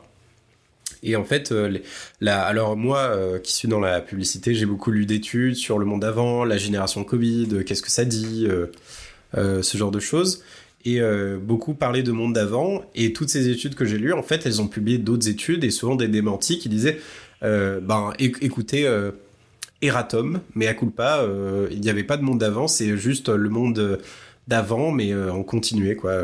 Il y avait des grandes promesses, alors beaucoup ont cru euh, peut-être euh, naïvement ou peut-être moins naïvement à un, à des lendemains qui chantent, à des à des jours de à des soirs de à des soirs réjouis comme ça. Ben voilà on va, euh, on va, euh, on va ralentir, on va faire de la décroissance, ou alors on va s'occuper des vrais problèmes de, de notre société, le, la crise énergétique et la crise environnementale. On va parler de ce genre de choses. Ah, un peu plus de social, mais regardez, les soignants, ils en ont chié quand même. Bah oui, les soignants, ils en ont chié, effectivement. Les gens en première ligne. Euh, mais en fait, c'est juste le monde qui se reforme. parce que je dirais un réflexe un peu de sécurité, un réflexe humain qui dit que on a envie de revenir à quelque chose de rassurant, un monde qu'on connaît. Donc euh, beaucoup de gens parlaient de bah moi je regardais par euh, je regardais beaucoup de de de, Pablo euh, comment il s'appelait? Pablo Servine par exemple des gens des, des collapsologues des gens qui parlaient un peu de, de l'effondrement de la société etc qui en parlaient avant mais qui ont cru que c'était l'erreur pendant le Covid. Par par exercice de pensée je regardais ce genre de choses et je me suis dit bah écoutez les gars Walking Dead ou alors le, le post-apo écologiste euh, ça ne va pas marcher euh, malheureusement parce qu'en fait c'est juste une société qui se reforme. Euh, par exemple, les, banques qui avaient tout pouvoir maintenant se lancent dans la finance verte ou dans les cryptos. les les, maintenant, les, les, médias de droite conservateurs commencent à parler d'écologie et de social. enfin, c'est juste une société qui mute pour moi. Mais, mais c'est très bien parce que tu m'as donné le pied à l'étrier pour un truc que j'allais dire sur Walking Dead et, c'est là, et c'est là tout, tout le côté intéressant, c'est-à-dire que c'est ce que je répétais sur, euh, c'est-à-dire euh, à, tous les barbares qui disent oui, euh, de toute manière, on va citer toutes les conneries qu'on a pu entendre. Le, le, le, le, virus a été fabriqué dans un laboratoire, il s'est échappé. donc, donc voilà, à ce niveau-là. Alors, et moi je faisais que répéter, mais, mais non, l'intérêt, enfin, un, un monde où il n'y a plus de gens, n'est pas intéressant euh, si tu prends le point de vue du contrôle, etc. Bah pour les dominants, les puissants, effectivement. Voilà. Et, et, et, ce que dit Negan dans, dans, dans, dans Walking Dead, il le dit très bien, hein, parce que c'est moins con que ça en a l'air. Donc Negan, dans, dans, dans, dans, dans le régime despotique qu'il met en place, hein, quand, quand, il a, voilà, on va spoiler un peu, quand il a les, les, les, pleins pouvoirs. Mais pour des raisons rationnelles néanmoins. Voilà, il, il dit, Euh, non, la, la, ressource la plus importante, c'est ce sont les, les, personnes, ce sont les individus, parce que sans individus, il n'y a pas de, il n'y a pas de régime. On, et, et, nous, on va étendre le, le truc. Il n'y a pas de consommation, il n'y a pas d'achat, il n'y a pas de, de, de, de, de création en fait. Euh, bah, c'est vrai, le pouvoir est un colosse au pied d'argile. La, la, la, la, domination n'existe que par consentement des gens. S'appelle euh, alors. Edouard ou Arnaud Chomsky, un penseur qui a écrit un livre qui s'appelle La farouille du consentement, qui est un petit frère de, euh, de Propaganda de Edouard Bernays, que je citais euh, la dernière fois. Euh, lisez-le, vraiment, lisez-le. ça se lit très bien et très facilement. il est même sur Audible, moi je l'écoute en bagnole. Ah, génial. Bah écoutez, écoutez-le en audio selon le média que vous préférez. Parle de ce genre de choses, de fabriquer le consentement, c'est-à-dire au lieu d'avoir une démocratie dure, une démocratie un peu à la française finalement, une démocratie où on partage nos intérêts avec violence, euh, comme euh, Mélenchon ou, euh, ou des macroniens dans l'hémicycle. c'est plutôt une fabrique du consentement de cette violence faible et indicible qui ne porte pas son nom et qui n'a pas d'odeur, de voilà la publicité, la publicité du média qui nous font accepter quelque chose. C'était qui disait ça? C'était en gros euh, ah oui, c'était, euh, je pense que c'était les communistes qui disaient ça, ça devait être Staline ou quelqu'un d'autre. Vous me rattraperez, euh, ceux qui ont l'information, qui disait euh, imposez-leur les mots, ils, ils, accepteront le sens. Mmh, mmh. Et par rapport à ça, pour revenir sur l'origine du Covid, alors moi j'ai lu des trucs un peu sérieux qui disaient que c'était alors une erreur humaine, c'est-à-dire des laboratoires P4 à Wuhan qui travaillaient sur apparemment des des maladies comme les SARS-CoV sont, enfin, souvent on utilise des maladies pour lutter contre d'autres maladies. C'est un peu le, la théorie de, euh, de World War Z. Ouais. Un, un, gamin qui, euh, qui a un cancer mm. euh, lutte contre, enfin, ne, ne, reçoit pas l'épidémie zombie. Et ça, c'était outre le côté fiction, que c'était justement que le SARS-CoV-2 était utilisé contre la, pour de la recherche contre la rage ou le sida. Et il semblerait que ça a été une erreur humaine et après les médias l'ont diabolisé. Mais euh, pour revenir un peu, euh, si tu le veux bien, à, faire une petite digression, euh, bah justement dans le monde d'avant, mais pour faire une petite ouverture sur à qui profite le crime, bah on dirait que ça profite à certaines puissances qui étaient en train d'émerger. Alors j'allais te le dire, j'allais te le dire. Alors je vais, je vais te passer la main, je vais te passer la main, je vais te passer la main. Euh, effectivement, et, tu développeras. Euh, et ça sera notre ouverture que nous ne traiterons pas euh, dans cet épisode hein, qui est déjà assez. Je pense qu'on est sur un, bon petit deux heures de rec, donc euh, donc c'est plutôt pas mal. C'est que la, conclusion et que tu vas terminer, c'est que ce qu'on peut retirer, c'est que la propagande est de l'avenir. Et c'est quoi? C'est la propagande de la terreur. Donc la, première étape moderne, moderne, hein, je te parle moderne, contemporaine, euh, parce que la 39-45 ce n'est pas contemporain pour nous. Euh, voilà, je parle de pas contemporain en termes d'histoire, contemporain en termes de notre vécu. Euh, ça sera les attentats, donc ça c'est check. Le Covid c'est check. Donc euh, qu'est-ce qui peut être au-dessus, voilà, que du terrorisme et, et une, une, pandémie, et eh ben c'est quoi? C'est le retour à la guerre froide et à la terreur du nucléaire et d'une potentielle troisième guerre mondiale. Donc maintenant, je t'ouvre les vannes. C'est vrai. Et euh, par rapport à cette guerre-là, euh, déjà, euh, ça, alors la boucle est bouclée. Ça fait lien avec tout ce qu'on s'est dit. C'est le, en guerre, la première victime, la première victime de la guerre, c'est la vérité. C'est-à-dire que pour, ben, tout le monde l'a fait, hein, et les pays le font, et peut-être à raison. Là, il faut manipuler l'information, il faut avoir le contrôle sur l'information. Et le récit, il y a une différence entre le récit et la vérité. Et ça, les années, si vous nous, écoutez dans plusieurs années, vous saurez euh, quel est le, dénouement, pardon, de cette, euh, de cette guerre entre l'Ukraine et la Russie. Et effectivement, euh, je pense qu'il y a. Alors, j'écoutais un épisode d'une émission de géopolitique québécoise, donc très bonne et assez éloignée de nos propres considérations occidentales européennes, qui s'appelle 7 jours sur Terre, et il faisait un épisode il n'y a pas longtemps qui était sur, ben voilà est-ce que ça va être la fin de la fin du monde, la fin de la civilisation Il essaie de débunker ces concepts.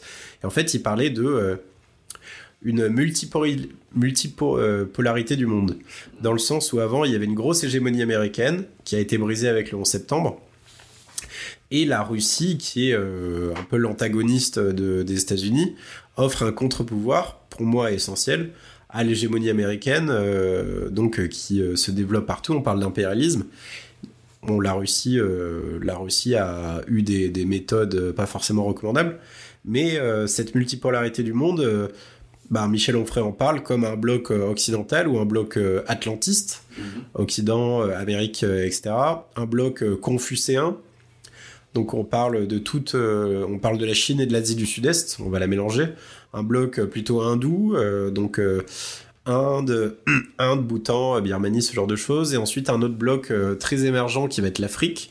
Donc je pense que les cartes sont remises à plat mhm. et il faudra nous intéresser au-dessous des cartes maintenant. Oui, mais, euh, mais euh, voilà, quand, quand, je parlais de, de, de, de phase de test, c'est maintenir de toute manière ce climat de terreur parce que ça fait avancer dans une direction et que et de toute manière, ça c'est des, des faits, c'est des chiffres. La guerre est profitable. La guerre est toujours profitable parce que déjà. Ça relance l'économie. Ça, ça, ça relance l'économie. Ça permet de nettoyer aussi. Parce que bon, ça, je veux dire, la planète est grossit pas, mais on, on, est de plus en plus. Voilà. Donc c'est malheureux, mais c'est comme ça, hein, ça. Ça a toujours été comme ça. Et derrière chaque guerre, il y a un rebond. Voilà, c'est ce qu'on disait, hein, ça relance l'économie. Ça fait, permet de produire des armes, etc. Mais il y a toujours un rebond derrière, que ce soit en termes de richesse, de natalité, de, de, de ce qu'on veut, en fait. Donc, la guerre est profitable, mais comment amener la guerre? Là est tout le, tout le, liant euh, qu'on a pu construire en deux heures. Il faut créer un ennemi. Il faut créer un ennemi, il faut créer un climat aussi. Et, le climat, la propagande, en fait. Voilà, le climat de tension. Euh. Voilà, et là pour créer cette chose-là. Et, euh, et, c'est ce qu'on. Et, et, oui, c'est ce qui est dit dans, dans la trilogie Matrix c'est que c'est qu'à un moment donné, et ben alors ça, c'est pas que la trilogie Matrix qu'il a dit, ça, a été dit partout. C'est que l'humain, euh, c'est pour ça que les gens, et ça j'ai pu le constater, parce que j'étais le voir deux fois en salle, hein, Matrix Résurrection, hein, pour constater, pour observer, les gens n'ont jamais vu les épisodes 2 et 3, parce qu'ils les ont annulés de leur cerveau, parce qu'ils n'avaient pas aimé à l'époque que le super élu euh, qui luttait contre les méchants de machines, et ben en fait ça faisait six fois qu'il faisait le truc, et qu'en fait c'est une boucle qui se reproduit parce que l'humain refait toujours les mêmes erreurs, et, on en est là. Donc, euh, effectivement, euh, on peut on peut répondre euh, à cette question parce que parce que il faut pas être devin ni être malin ni à un moment donné être Nostradamus pour y répondre. Donc est-ce qu'il y aura une troisième guerre thermonucléaire? Non, parce que balancer, anéantir les trois quarts de la, planète n'est pas intéressant pour les puissances qui ciblent la guerre. Donc non. Par contre, réinstaller un climat de guerre froide euh, avec des, micro-conflits, parce que qu'on le veuille ou non, euh, la Russie et l'Ukraine, c'est un micro-conflit, voilà, c'était voilà, et qu'après ça crée des, une multitude de micro-conflits et que ça dure sur une période suffisante pour installer ce qu'on a dit, ce climat-là, et relancer de l'économie, etc., et, et, mener, comme tu le disais, sur cette multipolarité en fait des forces, mener différents fronts, voilà. Mais euh, les, les, gouvernements, euh, l'intelligentsia qui s'est développée a retenu que ce qui s'est passé en 39-45, notamment euh, la Shoah, etc., n'est pas profitable au final et, euh, que les, gens ne sont pas prêts à accepter ça. Non, mais personne ne l'est. Mais je veux dire, ce détail, tout ça. Euh, ensuite, la démonstration d'armes nucléaires à Nagasaki, Hiroshima, tout ça. Donc ça, a, ils ont bien compris, ils ont testé, parce que ils ont vu, parce que c'est du test. Hein. Euh, ce qu'il faut savoir, enfin pour ceux qui le savent, j'espère, c'est que les États-Unis n'ont pas besoin d'envoyer l'arme la, atomique pour gagner à l'époque. Ils le font pour une démonstration euh, de, de, de, puissance et dire voilà, voilà, c'est juste une test, un test et, euh, et une démonstration. Et oui, et surtout qu'il euh, il faut savoir que le Little Boy et Fat Man, qui étaient les deux bombes qui ont été lancées sur Hiroshima et Nagasaki, c'était le summum de leur puissance. Mm. Et maintenant, il faut savoir que par exemple, la, je crois que la plus grande bombe atomique, sauf erreur de ma part, c'est Satan, Satan 2 ou Satan, c'est une bombe russe qui fait plusieurs mégatonnes, donc c'est l'équivalent de plusieurs centaines de milliards de bâtons de dynamite. Euh, effectivement, sont des démonstrations de puissance et on n'en reviendra pas là. Euh, je reviens à ce climat néolibéral de, en fait, créer de la tension euh, pour créer un marché mondial. On ne On parle pas de gouvernement mondial, on n'est pas dans ce genre de, rhétorique, mais un marché mondial.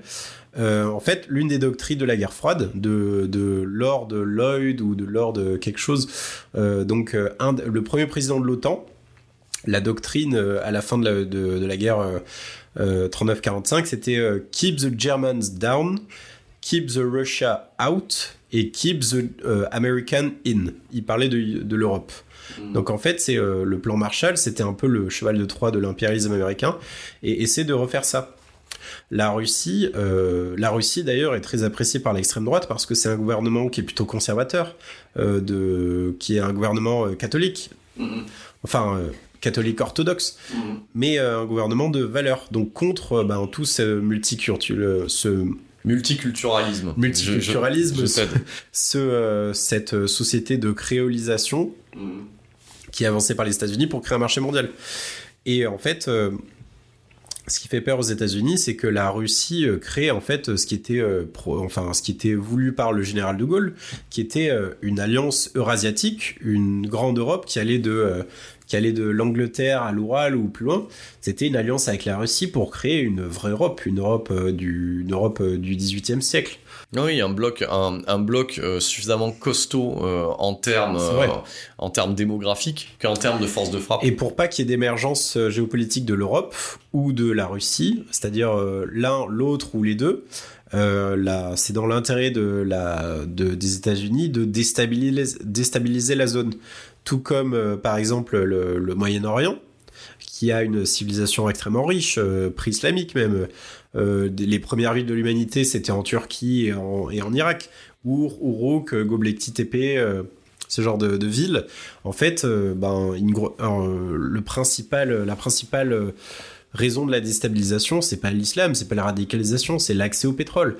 Du coup, il fallait mettre à bas les, les, les pétromonarchies pour que les gens se disent, ben, au lieu de faire sauter ma villa avec avec euh, ma femme, mes enfants, euh, parce que je les aime, il va falloir que je leur euh, leur vende du pétrole pas très cher.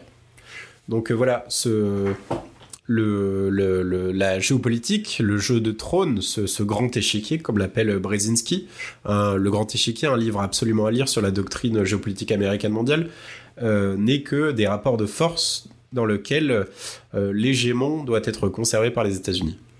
Exactement. Donc euh, voilà, on a, on a, on a commencé euh, avec le Covid, on a amené le Covid pour amener euh, du coup cette conclusion et cette ouverture sur quelque chose qui se passe à l'instant T où on est en train de parler.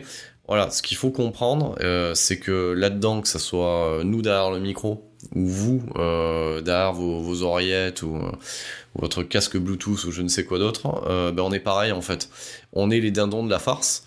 Après, euh, ben, faut en être conscient en fait. Voilà, c'est ce qu'il faut retenir en fait hein, de, de, de, de, toute cette, euh, de, tout ce phénomène, euh, de toute cette période Covid en fait, c'est que le, le, le résultat, c'est qu'on est moins libre au final, voilà. Et donc ça, c'est pas un discours de, complotiste ou de de- d'anti-vax ou je ne sais quoi d'autre. C'est une constatation. On est moins libre. On a pu euh, toucher du doigt cette chose-là. Et à la question de pourquoi on est moins libre, c'est pas dans notre, intérêt. C'est ça qu'il faut comprendre. Ces choses-là ne sont pas dans, notre intérêt. Parce que si c'était dans notre intérêt, ça ne se passerait pas comme ça. Voilà. Et pour reprendre une phrase euh, qui est citée, citée pendant la Révolution, qui je crois est inscrite dans la, Constitution, euh, la liberté le plus sacré des devoirs, et euh, si elle est menacée, euh, l'insurrection est, est un devoir à prendre. C'est magnifique. Tu fais plein de citations comme ça. On dirait, la, on dirait tu sais quoi, euh, la fin d'un épisode d'Esprit criminel, tu sais. Criminal Minds, tu vrai. vois. donc, euh, donc voilà, ben, c'était le, le dernier épisode du volume 2. Donc euh, voilà ce qu'était le monde d'après. Donc ben, nous, on se donne rendez-vous le mois prochain. On va poser les bases du volume 3. Je ne sais pas encore comment il va s'appeler. J'ai déjà lancé quelques, quelques thématiques. euh, Et des invitations. et des invitations qui pour l'instant n'ont pas été sollicitées. Bon, mais pour, pour l'instant on est déjà deux, hein. on est déjà deux, donc ça c'est très bien. Enfin, jusqu'à preuve du contraire, hein, Hyperion, hein, moi je sais mener seul, J'adore. mais si, euh, si tu veux euh, revenir, tu, sais, tu as ton micro, il est en face de toi. Voilà, Fidèle au poste.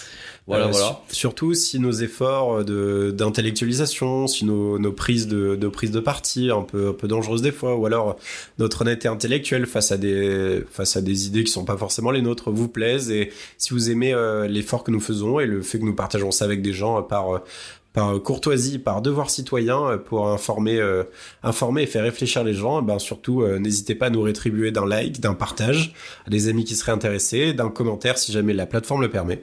Et on vous embrasse.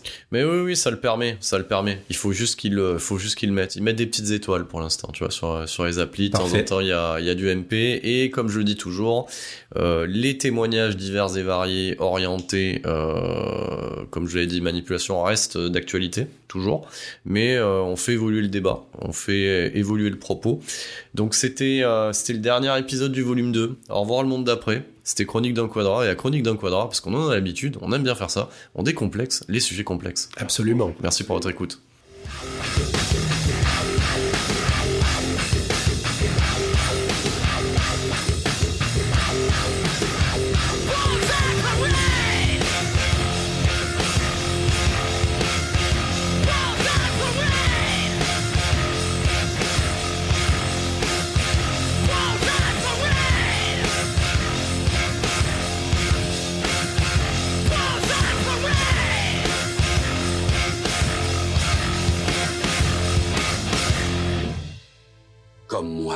Bien que tu comprennes tôt ou tard qu'il y a une différence entre connaître le chemin et arpenter le chemin.